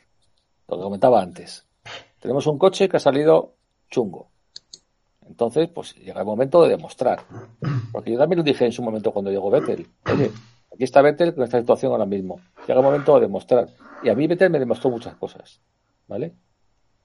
Me demostró, yo he ganado mucho respeto a Vettel desde que pasó, que pasó por Ferrari y sobre todo de, de cómo ha vuelto, digamos, de, los, de, de su infierno particular de Ferrari, cómo ha salido, cómo se ha reforzado y cómo el- ha ganado. el- yo Ferrari, Ferrari quizá no, pero fíjate, el fichaje por Aston Martin, ahí, mm, ahí a mí sí me ganó. ¿Y, Por- cómo se está- ¿Y cómo se comporta? Si es que al Sí. final va todo unido, va todo unido. Ha sido muy humilde, a pesar de ser un cuatro veces campeón del mundo. Recordemos la prepotencia que tenía cuando estaba en Red Bull, cómo Sí. puteaba a sus compañeros de equipo, las cosas como son, y la arrogancia que tenía, y, y cómo, y cómo ha bajado y se ha convertido en otra persona. Eh, y como piloto, yo creo que sigue siendo exactamente igual que antes. No le he visto. Trompeter. Trom- Claro, es que como tienes un coche como el que tenías en Red Bull, es lo que le pasa a Hamilton. Cuando tienes un coche como el que tenías en Red Bull, que estaba hecho para una tecnología, un soplado de motor, en el que Newey sacó la chorra, digamos, pues claro, tienes un coche a tu medida, con una trasera súper adherente y que hace lo que quieres con el coche y a tu medida, pues claro, le sacas un máximo partido. Ahí está la grandeza a ese piloto. Pero claro, es muy fácil cuando el coche está hecho a tu medida. Y lo que le ha pasado a Hamilton estos siete años. Entonces ha sacado la chorra Hamilton, bla, bla, bla, bla, el go del mejor piloto de toda la historia. Narices. Un mejor piloto se demuestra en todas las circunstancias. Y la prueba está ahora. Vamos a ver qué hace Hamilton con este coche. Y ya no con Mercedes, que le construya un buen coche. Que parece que es que aquí todo está en Mercedes. Que Mercedes le haga el coche adecuado a Hamilton. Toto Wolff pidiendo perdón a Hamilton. ¿Pero qué coño es esto, por Dios? Ah, ahí quería yo ir. Pero bueno, ¿cómo que pedirle disculpas a Hamilton? ¿Por qué? Cuando tienes un piloto que ha hecho un P5. Pero bueno, No, no. qué falta de respeto a su, a su, a su, a su piloto, a Russell. No sé, es una cosa Que que yo estas cositas, si fuera Russell, me las estaría apuntando. Sí. No, es que, ah, vamos, P5 no, hoy ha sido un P4. P4, joder, pues fíjate. P4, o sea, ha estado a un paso del podio. O sea, si, si Pérez tiene un problema, hoy Russell llega al podio. Bueno, pero son esto, son hechos accidentales. En condiciones normales de presión y temperatura, Russell hace un 7 y Hamilton hace un 16. Sí, pero, pero a ver, eh, aparte de, de esas condiciones de, de temperatura y presión, eh, a ver, hay, hay ciertas cosas que hay que tener en cuenta. Y es, primero, Russell es un piloto fallón, Sí. o lo era. De momento no está fallando. Pero Russell siempre ha sido un piloto fallón y los que somos de Williams lo sabemos. ¿Vale? No- Digamos que no, digamos que tiene un rendimiento que no es regular. Efectivamente, suele fallar. Eso sí, te pone el coche en un sitio en el que probablemente no le corresponda, pero no termina. Sin embargo, aquí está poniendo el coche en un sitio donde a lo mejor no le corresponde, ¿vale? Cuidado, ¿eh? Digo a lo mejor. Vale, vale. Bien.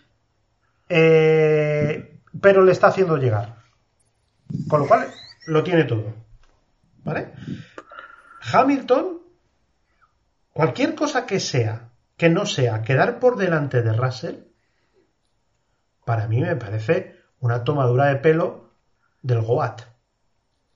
Yo te lo voy a decir de otra manera. Eh, Sería, o sea, cua- cualquier cosa que no sea que esté por delante de Russell no lo convierte en, en digno de que su equipo le pida disculpas. E- efectivamente.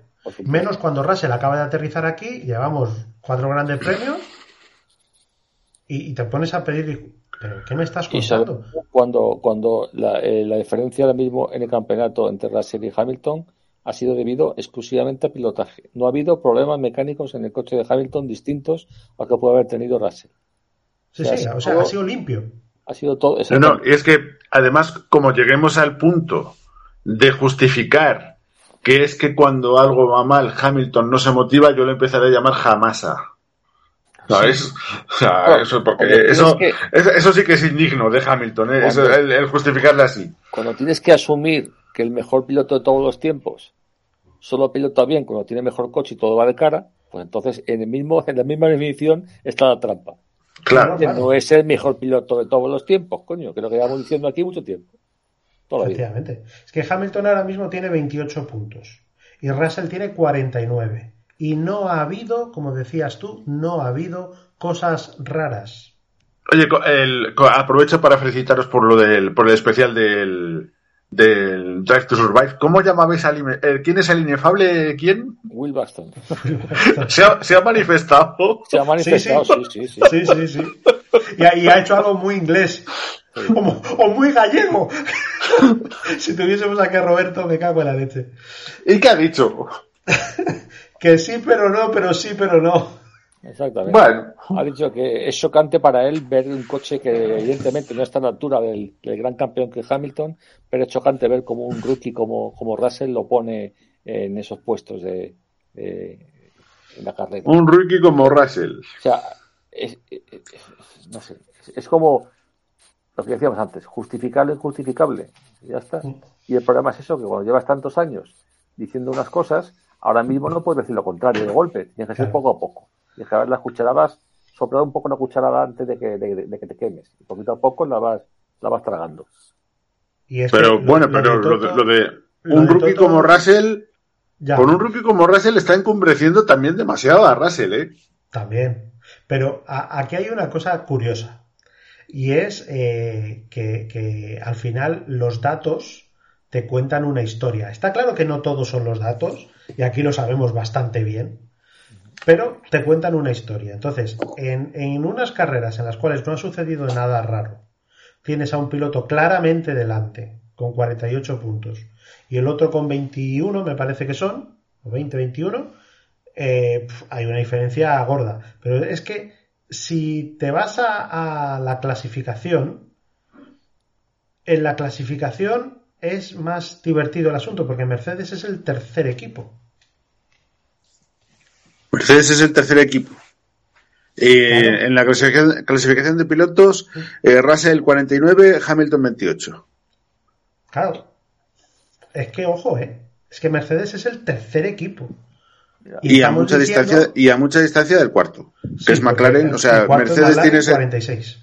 Eso es, y Mercedes tiene 77. Nico Rosberg está de comentarista en Sky y hoy lo ha, lo ha clavado. Ha dicho, lo que tiene que hacer Mercedes ahora es sacar el máximo partido al coche. Eh, Russell lo está consiguiendo, Hamilton no. Claro, Es, es tan sencillo como eso. Así de claro. Es que las disculpas de Toto eh, a mí me suenan, pensando mal, a mí me suenan a, a disparo preventivo para que Hamilton no largue en el corralito. Es a lo que a mí me suenan.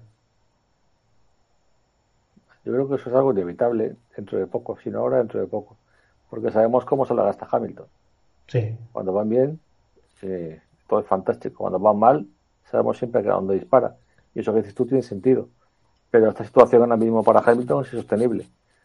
Porque se está viendo justamente lo que no quería que se viera. Acordaos cómo acabó el año pasado. Enfurecido, con pataleta y diciendo, si os ha gustado cómo he conducido este año, esperad a ver el siguiente. Y ahora pasa esto. Entonces, Claro, claro, el hombre está en una situación insostenible. Porque una de dos, o soy un bocazas, que lo soy, toda la vida lo ha sido, pero ¿cómo justifico yo esto ahora? Y encima es tienes un tío, tienes un piloto que es rookie este año en el equipo, que te está sacando el doble de puntos casi, en cuatro carreras. Entonces, eso quiere decir que el coche está para llegar más allá de donde tú lo estás llevando. Entonces, es injustificable, insostenible la posición de Hamilton ahora mismo a estas alturas. ¿eh? No digo que no sea tú- capaz de dar la vuelta. y tu caché, tu historial, tu todo, exige que tú pongas el coche más allá de lo que lo hace tu compañero. Exactamente. Y eso que, si dijeras que tienes como compañero un cuatro veces campeón del mundo, que es, por ejemplo, el siguiente en rango en cuanto al número de campeonatos en la parrilla, que sería Vettel, pues dices, bueno, pues podríamos decir que, la- que hay una, una, una, digamos, una calidad muy pareja. En cuanto a títulos, eh, digo, ¿eh? Pero también he puesto un rookie que ha estado pilotando en coches de final de parrilla hasta ahora, con perdón, Antonio, pero es que es realidad. Sí, sí, no, la- a ver, Williams está donde está y punto. Entonces, claro, te pones a un piloto así de repente, tu compañero, aquí algo no cuadra. ¿Qué es no cuadra? Pues lo que no cuadra es que hay un globo muy hinchado aquí, muy hinchado. Y ahora se está viendo en todo su esplendor. Porque una cosa, no se puede hinchar un resultado favorable como el de Russell. Eso no se puede hinchar, Mm. Porque están en los resultados. Ahí está. Sí, sí.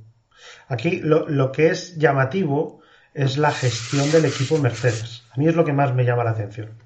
La gestión del equipo Mercedes es una gestión en la cual en el no sé si me fallará la memoria porque mi memoria es lamentable, pero no sé si fue la primera o la segunda carrera, pusieron un tuit diciendo qué mal fin de semana, ta ta ta ta ta, ta Hamilton. no sé ¿O en la qué". segunda? O en la segunda, porque Hamilton era 11, creo, o, o 12.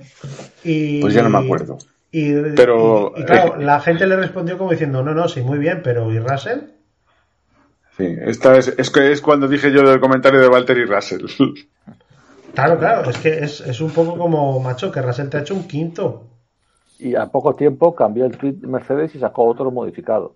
Claro, borró es. ese porque, porque era un canteo.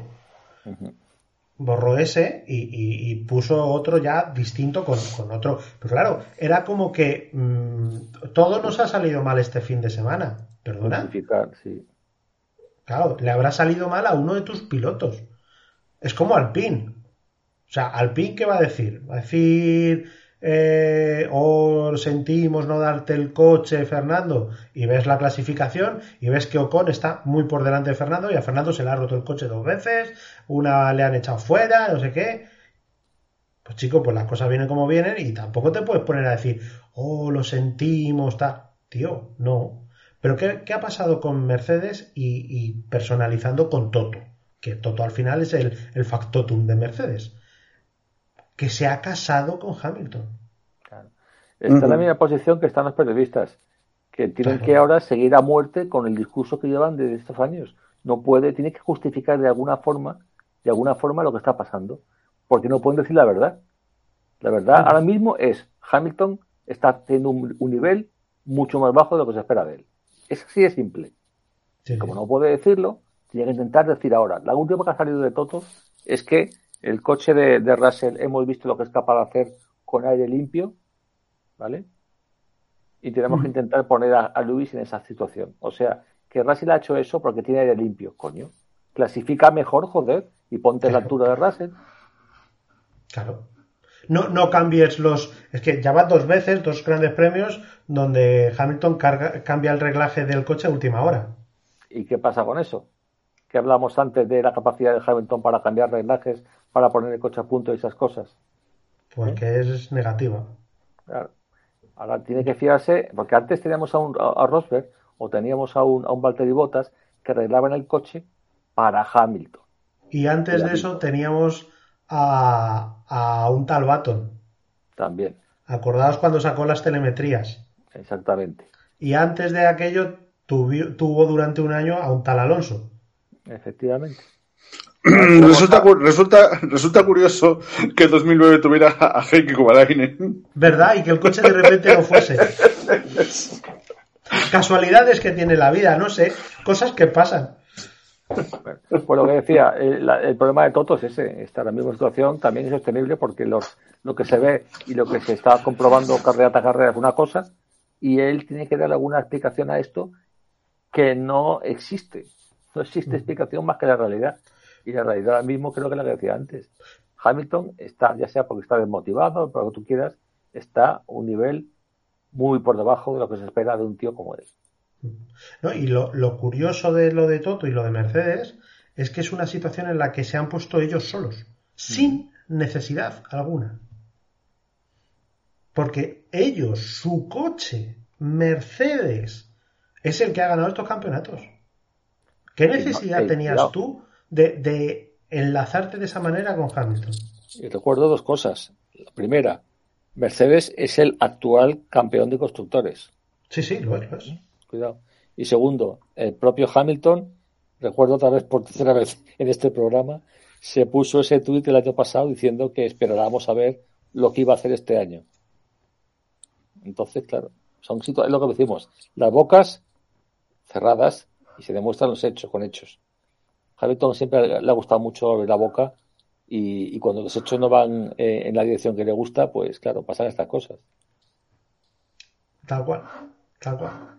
Es que Pues- esta temporada es, es muy distinta. Es- esta temporada es muy distinta y hay muchas oportunidades para todos y las costuras a los pilotos se, se les ven de diferente manera. Claro. Es muy sencillo. de ver, Tenemos dos ejemplos. Un ejemplo completamente eh, eh, opuesto a lo, que, a lo que está sufriendo Hamilton ahora. Eh, tenemos a Magnussen. Magnussen es un piloto que, eh, que con un coche, con el coche que tenía Haas antes, ah, acordábamos lo que hacía. Era estropicio tras estropicio. Carrera sí, carrera también. Un tío súper agresivo que, que- que iba a, a- a por todas y que montaba pollos cada, cada carrera y, y de repente se encuentra con un coche competitivo y ahí está. Estás luchando y claro, cuando, cuando tienes coche competitivo, tu mentalidad como piloto cambia. Ya no es sacar un punto como sea, es cuidado que puedo sacar mucho más de lo que, lo que he sacado antes. Entonces, pues está viendo otro nivel de pilotaje a, a Magnussen y también es cierto que el hecho de no, de no conducir en la montonera que se produce atrás siempre es un extra. Siempre. ¿eh? Siempre es un extra. Pero bueno, ahí está. Pero quiero No, yo decir, solo un piloto quiero- que nunca en su vida ha tenido un buen, un buen coche. Se- de repente tiene uno y da resultados. Y Hamilton es lo contrario. Un piloto que toda la vida con buenos coches, ahora tiene uno malo y está por debajo de su nivel y por debajo de su compañero. Entonces, claro, Yo, yo solo quiero comentar Bueno, una cosa. Nos hemos, nos hemos descojonado de botas una y mil veces y lo seguiremos haciendo. Nadie se equivoque. Pero- culo. eh, eh, Yo, no- yo no, yo no. Bueno. eh, Bottas tiene 24 puntos en el campeonato ahora mismo y Hamilton tiene 28. A ver, a ver, que este- mira que he mirado la clasificación veces este programa y en ese detalle no había caído. Es que Valtteri Bottas está el octavo en la clasificación y Hamilton el séptimo. y, Valtteri Bottas va en un A cuatro Alfa puntitos. Romeo. y otro detalle importante. Y, con un, y con un Alfa Romeo que no es particularmente bueno. No, y que otro- tiene motor yo creo que- pero Yo creo que el Alfa Romeo es un coche que tiene sus circuitos, va a tener sus circuitos fetiche que le van a ir Haas. bien y como Haas. como el Haas. Sí, sí. Son- Lo, lo peor que tiene, lo peor fila. que tiene, lo peor que tiene Williams es que eso no le va a pasar.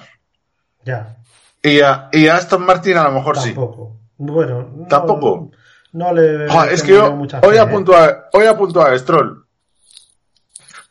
Sí, pero. Y es que también es una carrera un poquito rara. A, A ver, Williams, lo bueno que tiene es que tiene Albon. Es lo Eh, sí, sí.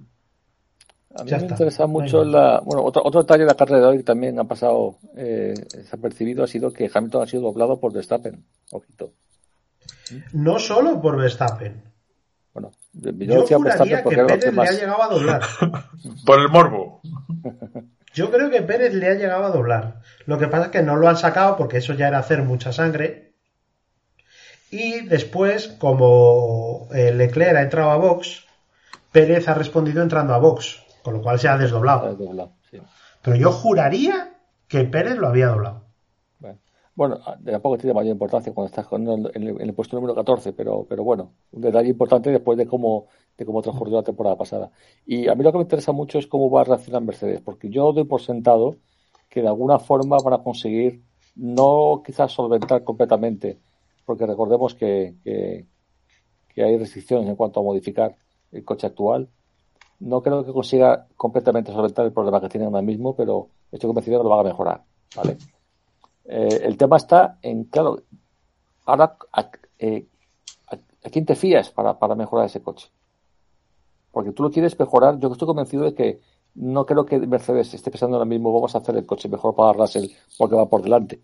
Yo creo que van a seguir tirando hacia hacer un coche al gusto de Hamilton, de lo que han hecho de hace ya ocho años. Pero claro, Hamilton, ¿qué feeling va a poder dar ese coche? No es mejor Russell para dar un feeling al coche. Y si lo va Russell, no va a dar un feeling que se adecue a su forma de conducir. Entonces es una situación muy, muy, muy, muy, iba a decir divertida, no divertida, sino interesante de ver cómo se desarrolla, hacia dónde van los tiros de Mercedes en cuanto a solucionar sus problemas y a quién va a beneficiar más esos posibles cambios. Si el cambio es simplemente intentar reducir el balanceo, evidentemente va, va, va a, a va a ser bueno para los dos, ¿no? Pero en cuanto a desarrollo de ese coche, en cómo te gusta, que se comporte, qué podemos hacer, que estamos todavía en la fase en la que está modificando todavía cosas carrera a carrera, pues es interesante ver hacia dónde van a disparar. Hablando, comentando lo que decía antes, que Hamilton nunca ha sido muy, muy bueno en el sentido de, de, de desarrollar el coche. Así que vamos a ver por dónde van los tiros. No, y hay que tener una cosa en cuenta también, y es eh, a McLaren, que a mí me ha sorprendido, yo no daba un duro por ellos.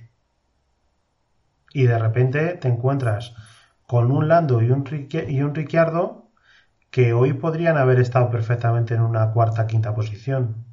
Los dos. Es pronto porque yo creo que así que le está afectando mucho el tipo de circuito a McLaren.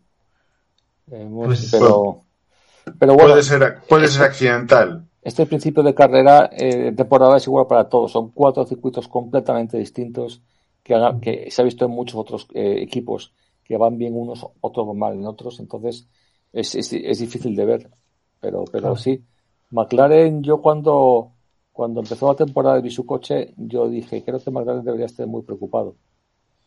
Porque, porque iba en un, en, en un dis- diseño de coche completamente distinto a, digamos, a los, a los que eran en ese momento, mm, digamos, los candidatos a ser los, los, los, los mejores.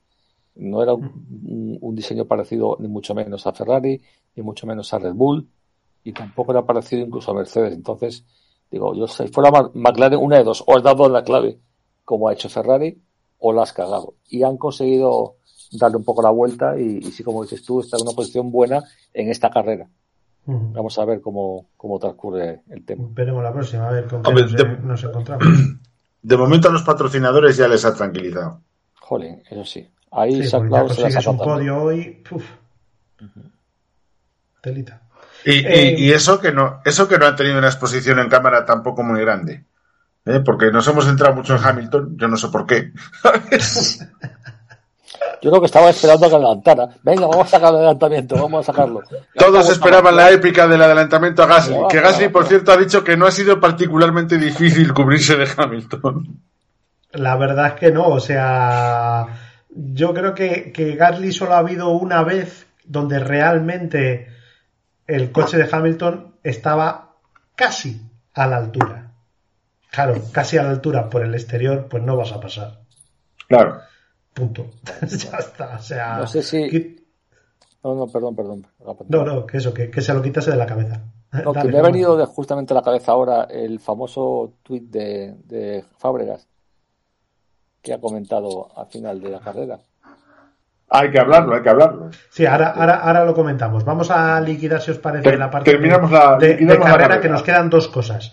Una, en el cambio de ruedas, que a mí me ha llamado mucho la atención cuando han quitado las, las intermedias y han puesto las, los slicks, eh, Ocon iba por detrás de Hamilton. Y en el cambio de ruedas eh, han soltado a Ocon, que casi se da contra Hamilton, y le ha adelantado ahí en el pit lane y ha tenido una safe release que le ha metido un- una penalización de 5 segundos a final de carrera. Y por tanto Hamilton aunque ha acabado el 14 con esos 5 segundos de penalización de Ocon pues ha, ha acabado finalmente el 13 eso es una cosa que me ha llamado la atención cómo puede ser que en Alpine le hayan soltado no sé si es que ha habido algún problema porque yo luego no he visto una onboard de, de Ocon para ver si es que había algún problema o alguna historia, le han dado la orden antes y no ha podido salir y cuando ha salido de repente se ha encontrado Hamilton o qué, porque es que ha sido mm, que le ha faltado el canto un duro para llevárselo puesto, así de sencillo. Pues justamente eso. La, la explicación más sencilla es trastorno de déficit de atención. Sí, sí. Es un descuido y ya está. El, el problema del descuido es que eh, cinco metros más adelante había cuatro tíos vestidos de blanco mirando el, el box, apoyados en la valla. Se los había descuido, llevado. un, descuido un grupo, yo qué sé. ¿sabes? No sé, macho, ha sido una cosa tremenda. Esa es una. Y luego la otra ya en las... En, eh, como Leclerc veía que aquello no, no iba, Eh, ha optado el por plan el D. plan D. El plan de que le ha llevado El plan D que salió también en la última carrera del año pasado, el de hacer algo distinto, a ver si provocabas algo, Sí, pues sí. esta vez ha salido un poco peor. Ha salido un poquito peor. Entonces, en, en el Pues, plan pero, D... pero yo, le- yo le valoro, yo le valoro la capacidad de riesgo. Yo Sí, también. eso sí, yo- eso sí. O sea, A ver, yo, yo, ¿qué quieres que te diga? A estas alturas del campeonato, para adelante.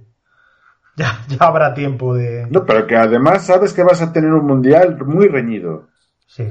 Porque, o sea, por lo que se ve ahora, va a ser un mundial, va a ser un mundial reñido. Eh, te, te iba, te iba a decir, a Verstappen le va a costar más ganar este mundial que el otro. ¿Sabes? No, yo, yo, yo, yo aplaudo lo que ha hecho, lo que ha hecho Leclerc. Claro, Eh, pues esto, si es- tú, estamos a principio de temporada, lleva ventaja en el campeonato por ahora. Joder, estás en tu casa, coño. ¿Qué, qué, qué, qué, qué- qué mejor momento para arriesgar y dar a tu, a tu afición que está ahí una, una alegría? Y además, yo pensaba eso también. ¿Qué hubiera pensado Ferrari de esto, Enzo Ferrari, de tener un piloto que puede ir a ganar más puntos y ni siquiera lo intenta? Y no, eh, eso, Claro, es, claro. eso Hay, que ir a por ello. Aquí hemos venido a jugar. Por eso. Muy bien Leclerc. Y más- Muy bien Leclerc y muy mal el haber, el haber cometido ese error. Porque, porque si, si quiere ganar un campeonato, se exige eh, eh, nervios de hierro, templanza y, y ya le ha podido un poco la presión. Cosa que, que se apunta en el, en el, en el apartado de, de punto negativo para Leclerc esta temporada. Ha, ha hecho un Leclerc, Mm. si me permitís la, Y- y- broma. y- no, no, y además para hacer un Leclerc tampoco le ha salido tan mal. Sí, porque al final se ha rehecho y ha acabado sexto. Podía haberse quedado fuera perfectamente, pero ha hecho un Leclerc. Porque recordemos, por ejemplo, aquella famosa de Bakú en la clasificación, que se, se dio ahí donde el castillo. O sea, él lo tenía hecho, lo tenía hecho y dijo ¡ah! ¡pum! Pues ha hecho un Leclerc. Pues oye, pues no es tan mal hacerse un Leclerc, que leches. Y, y- y le va a pasar más veces este año. Sí, Yo estoy convencido. Si había un sitio para intentarlo un momento, era este. desde luego, era este, yo. efectivamente. Yo aquí sí que hay una cosa, y he puesto un mensaje en, en Twitter de mm, me decís de Carlos, ¿no? Ya, ya, ya. Ah, esto es un pequeño recordatorio de lo que pasó la temporada pasada. Carlos empezó flojo y luego se fue para arriba y al final sacó la consistencia. Este año él mismo está diciendo que con el coche no está a gusto.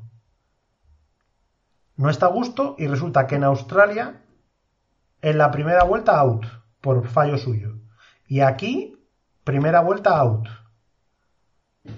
Mm, y, y no ha sido esta vez fallo suyo, ha sido fallo de un compañero que le ha echado. Eh, claro, aquí ha perdido muchos kilómetros y en Australia ha perdido muchos kilómetros para ir haciéndose al coche. Al final se tiene que hacer al coche, quieras que no. Pues ha perdido dos grandes Mm. premios. Eso yo creo que le va a ir en contra.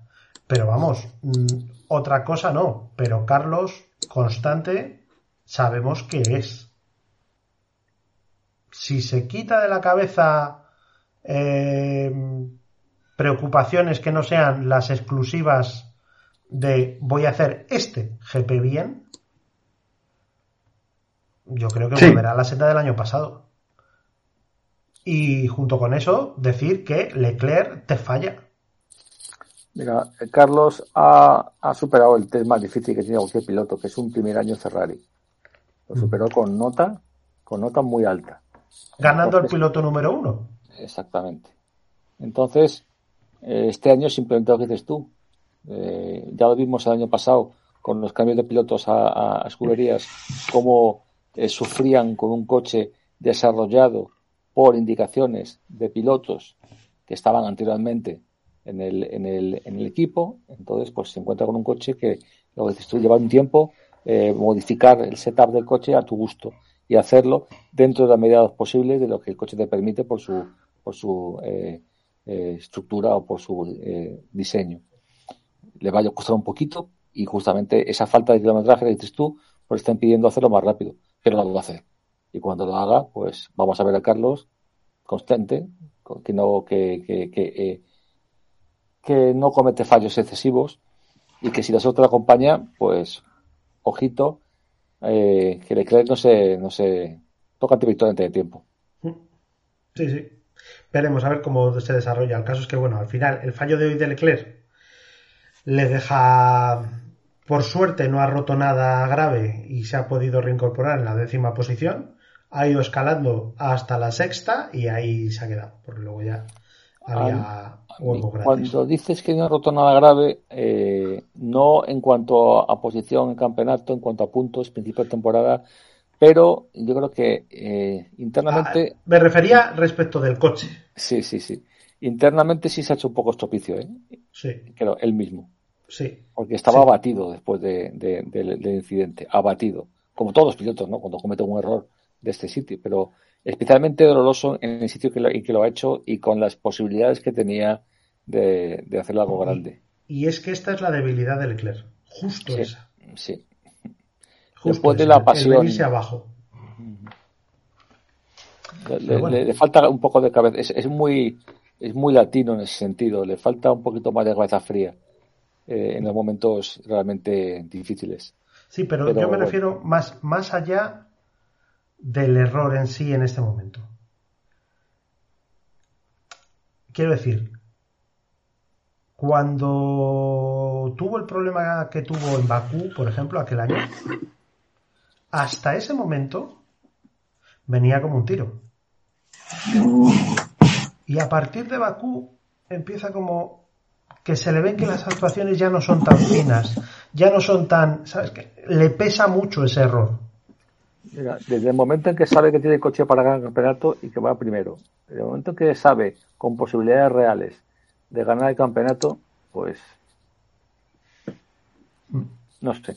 Queda mucho campeonato, es el principio, es un error que igual le sirve para hacerle más fuerte y para tener la cabeza mejor puesta en momentos momentos clave, no digo de decisiones, que esta decisión vuelvo a decir que me parece correcta, sino de, en tema de pilotaje, de tener sangre fría y de, y de controlarse un poco y tener mayor concentración en los momentos importantes que son los que definen al final si ganan su campeonato, ¿no?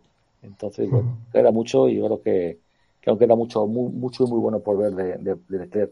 Y por supuesto de, de Sainz, que, que, estoy convencido de que, a no ser que Red Bull le haya dado la vuelta a la tortilla ya y, sea eh, no un paseo, pero sí que ponga eh, a, a, Verstappen con una ventaja clara, yo creo que Carlos sigue con muchas posibilidades de luchar por el campeonato todavía. Sí, va, hay que esperar un poquito que tengamos un par de carreras más normales, porque queramos que no, esta no es lo más normal del mundo, porque por un lado el circuito es muy estrechito, muy peculiar, muy bonito, y por otro la meteorología, temperatura y demás tampoco es que haya acompañado especialmente, con lo cual los resultados aquí pueden ser un poco engañosos. Así que veremos a ver qué, tenemos dentro de dos semanas.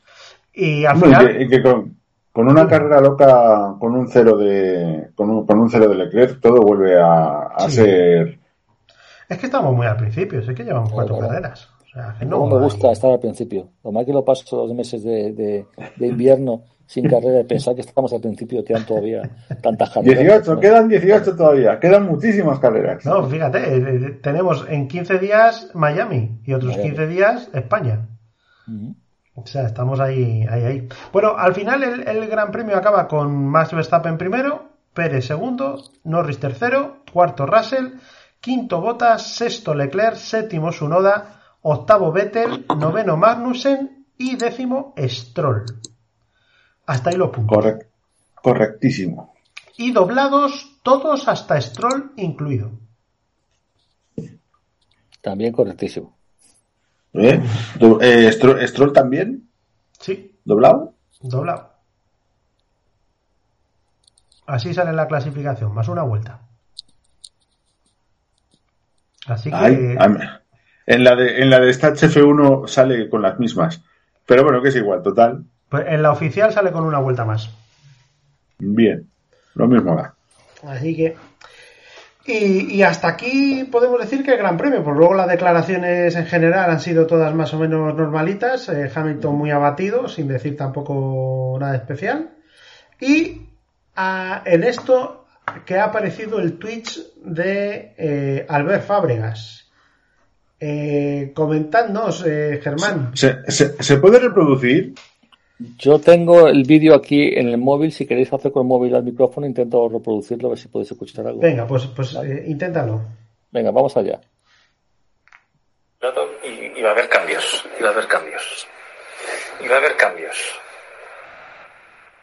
Sí, y se están moviendo cosas.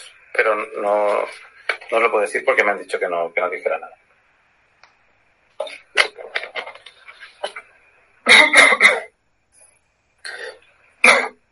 Sorprendente. Mm.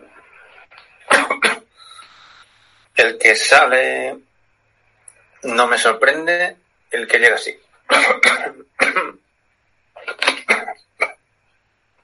Bueno, en realidad son dos que es un cambio entre de pilotos entre equipos. ¿eh?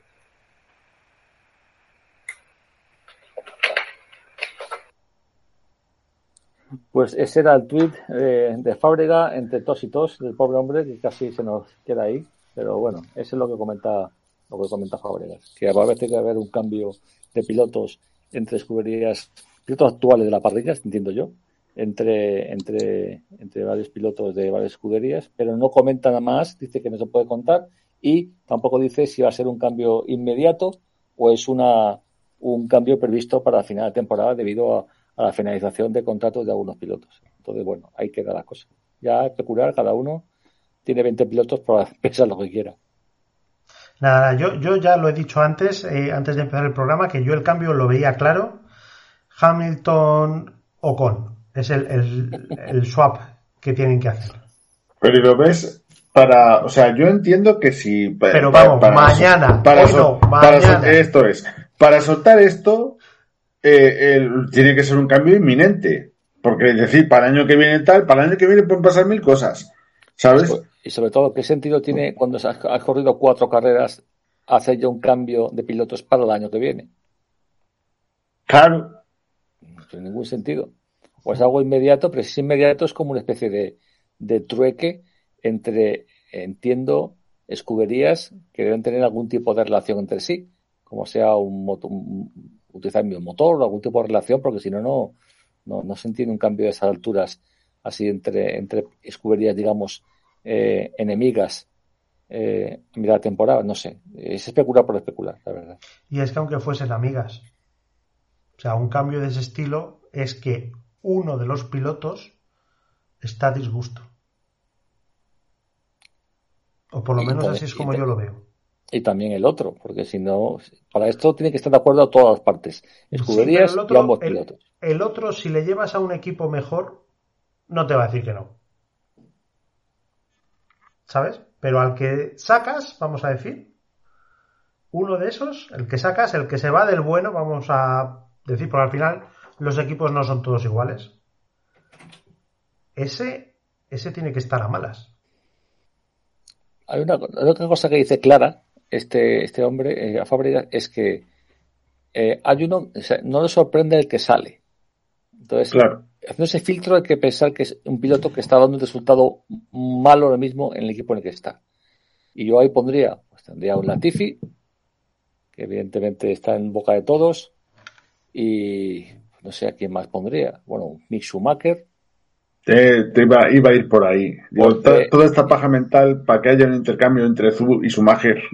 Porque yo veo ahí un, un coche competitivo que puede sacar mucho más puntos de los que tiene ahora mismo si tiene un piloto mejor. Y ese, en ese caso, yo el único equipo que veo es Haas, ahora mismo.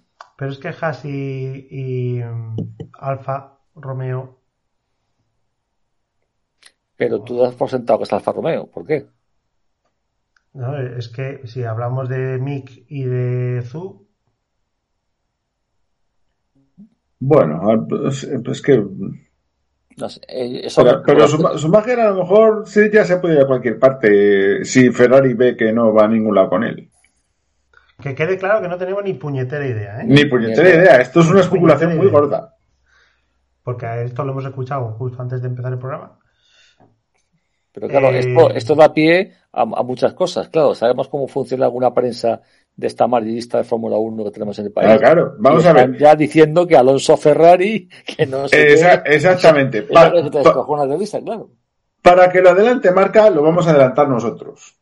¿Sabes? Y vamos a decir todas las posibilidades. Yo, yo, veo- yo veo que quitamos a Mick y subimos a Vettel. Quitamos a Mick y subimos a Vettel. Sí. Eh, pues estaría, estaría muy guapo, ¿eh? Muchas posibilidades. Muy guapo con todos los Haas terminando todas las carreras 7 y 8. Porque Mick y Vettel, quieras que no, son, son majetes, son amiguetes. Yo digo que se va a la Tiffy y entra Hamilton. Entonces es. matar a Mick el- Williams, cabrones. No, no, a ver cómo, cómo es esto, cómo es esto. Entonces, a ver, la, la frase era: El que sale no me sorprende. El que sale. ¿De dónde? o sea, que ver, se, va, si el que se vaya a la pilotos- Tiffy de Williams no nos sorprende. El que Claro, llega así. Es que de todas formas, si es un intercambio de pilotos, el salir y el entrar tampoco tiene mucho sentido. No. Ya, pero como, com- pero como no dice de dónde, no es lo mismo entrar de un sitio que salir de otro para que te sorprenda o no te sorprenda. Pero el hecho, el hecho de que diga a Fábricas que hay un- uno que sale y otro que entra significa que hay un equipo que va a echar un piloto. ¿Vale? Eso es. Que. Entonces, ¿quién puede echar un piloto ahora mismo? Alonso. Alonso se va.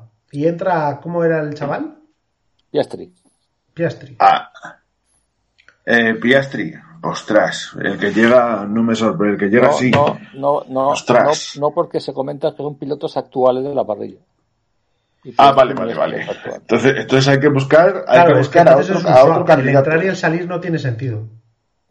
Si al final es tontería, puede ser cualquiera, puede ser también, eh, ¿cómo se llama? El, el Sunoda, que también no acaba de encajar muy bien en esta. Fórmula 1, pues igual, igual, pues sí que sé, igual dice, ya me he hartado de hacer ejercicio, de ponerme en forma otra vez. Y- Pero si de momento está casi doblando a Gasly. Eh, ¿y, un, Su- ¿Y un Sunoda por un álbum? Puede ser cualquier Un cosa. Puede por un álbum es el que sale no me sorprende, el que llega sí. Ah, no sé qué decirte. De todas formas, el estado en el que Fabregas hace este, este tweet, si veis el vídeo, Es lamentable. es por eso digo, a ver si estaba con fiebre Con, y estaba con esas, con- con esas costumbres tan insanas como ponerse a beber agua, no se puede. A ver si el hombre estaba delirando y le dio sin querer al rec del móvil y grabó un vídeo ahí soltando paridas, yo qué sé. Pero bueno, ahí está, ahí está el tema. Vamos a ver cómo transcurren las cosas. Eh, tenemos semana de especulaciones, convencidísimo de que Hombre, con este comentario van a salir, pero vamos. muy divertidas. Y a ver si ha sido el señor Eccleston que le ha dicho a Fabregas. Oye, dame un poquito de salsilla Vivi, esta semana. esto. Sí, sí, Como ya. hacía- Te voy, a, te voy a decir lo que hay que hacer, ya que estos no saben. ¿sabes? Esto no sabe nada, así que venga, tú, montaré un bulo. Así estamos. Pero bueno, Ay, vamos a ver qué pasa. Va a estar divertido. Yo no creo que sea nadie importante y que va a ser entre pilotos de, de, de, de parte de atrás de la parrilla. Y, y lo único que se me ocurre así que ha tenido un desempeño tan tan malo hasta ahora, por ahora, yo creo que es Latifi. Pero, Sí. pero bueno. Sí, porque Albon ha, pu- ha puntuado una vez y ya está a punto de Pero- puntuar. ¿eh? Es que ha quedado decimos primero hoy. Pero también te voy a decir una cosa. ¿Y a qué equipo va a ir Albon? Eh, eh, perdón, Latifi. ¿Quién querría Latifi? Eh, ¿Quién querría a Yo no Latifi? quiero. Haas, Haas quiere a Latifi. ¿Qué me estás contando? Oh, pa- para quitar a Schumacher y, y, que, y uno que pague. Sí. Por Pero si se ha quedado eh, con el dinero de los rusos. No sé Ya, si... bueno, eh, pero, pero el dinero llama al dinero. Pero eh, espérate, espérate, porque eh, eso, eso puede tener sentido. Si Haas realmente tiene problemas de dinero, de económicos ahora mismo, porque las negociaciones de ese di- dinero que ha mangado de, de los sponsors rusos, al final tiene que volver, o no tiene también sponsor grande para no. continuar, tiene que pillar un piloto con sponsor, pues la se encaja ahí. No sé si sabéis que Haas no solo no ha devuelto el dinero a los rusos, sino que además les exige una compensación por su por el, por el detrimento de la imagen que les da. Hombre, hay Qué contratos grande, firmados, si no, si no, si no. ¿Eh? Contrato se firma eh, y si hay cláusula, pues puede seguir lo que quiera. Me extraña que, que, que la haya, pero bueno, y esto ya cosa de los abogados. Pero, Ay. pero quiero decir que, que juega muchas cosas ahí eh, Sí. y el dinero es una de ellas. Entonces, Bueno, porque está- también he oído por ahí, no estoy seguro si era eh, Haas, creo que estaba empezando a pensar en vender el equipo o era, o era Stroll. No es Haas, es Haas. Haas Haas, lleva pensando en vender el equipo varios años. Vale, es que eh, justamente eso yo he leído ayer o hoy, que decía algo de que Haas estaba empezando a sopesar de vender Sí. el equipo. Que se lo venda Andretti. Me resulta bastante curioso justamente ahora que, que tiene un coche que puede hacer cosas importantes, pero bueno. Porque ahora le puedes vender por más. Eh, no, y pero yo creo que el equipo que más posibilidades tiene de estar en venta ahora mismo es Williams. Sí. Bueno, Por de su- los- los nuevos motoristas hay mucho, mucho tema que cortar ahí. Ahora que decimos esto del equipo y tal, eh, salió eh, ayer o esta mañana una foto de una cena donde salen todos los jefes de equipo y Dominicali. eh, Y Brown. y- y- y- y pone la foto Zach Brown y dice ¿alguien que quiere unirse? Algo así creo que, que preguntaba. Y sale una respuesta de Mario Andretti. ¿Yo? Que le falta decir, yo cabrones, yo. En esa foto me gustó mucho la disposición de los asientos. Lo alejado que estaban con- completamente opuestos eh, Toto y, y Chris Horner. Es Horner. Ya. Bueno, ha ha tenido también su revuelo, ¿eh? Hay gente diciendo, ¿veis? Es que aquello es un campo de nabos y tal. Ah. Pues nada, tragamos de vuelta a Clay Williams otra vez. No me digas. O a Monisa, que creo que Monisa también. También. A ver Oye, si por no cierto, está- los que lo- a los que dicen que es un campo de nabos, no se os ocurra ver otras especialidades de automovilismo o de deporte del motor en general, ¿eh? que, os, que os vais a acojonar de la, de la cantidad de cheerleaders de estas que hay. De estas que quitaron de la Fórmula 1. En todas las demás competiciones siguen todas. ¿Cómo es eso? No digo más. Unos más chirulos somos. Bueno, chicos, pues yo creo que con esto lo vamos a ir, lo vamos a ir dejando, ¿no? Bueno, pues nos hemos pegado que van a ser dos horitas otra vez. Una hora cincuenta.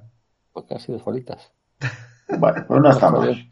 Y aún así me quedo con sensación de que no ha habido suficiente sangre con Hamilton, pero bueno.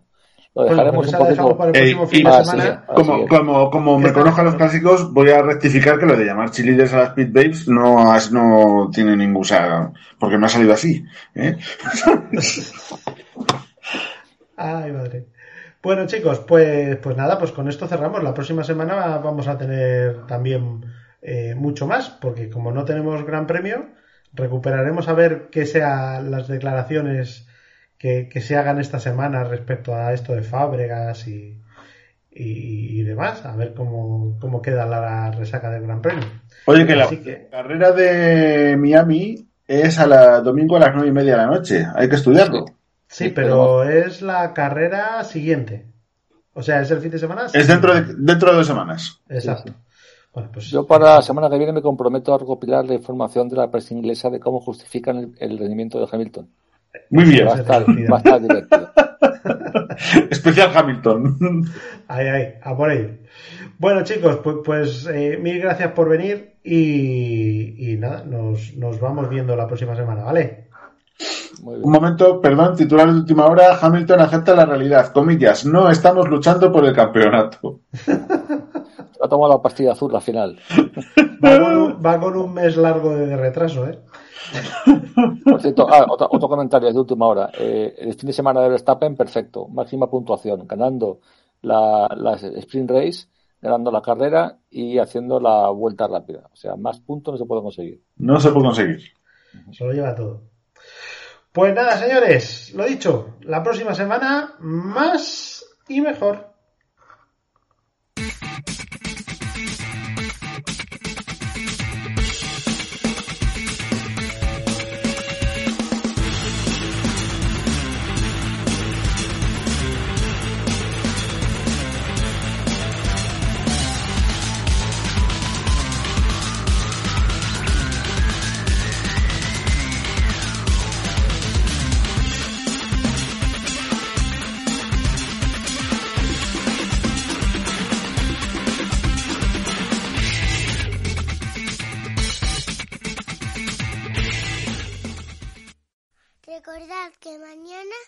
Más y mejor.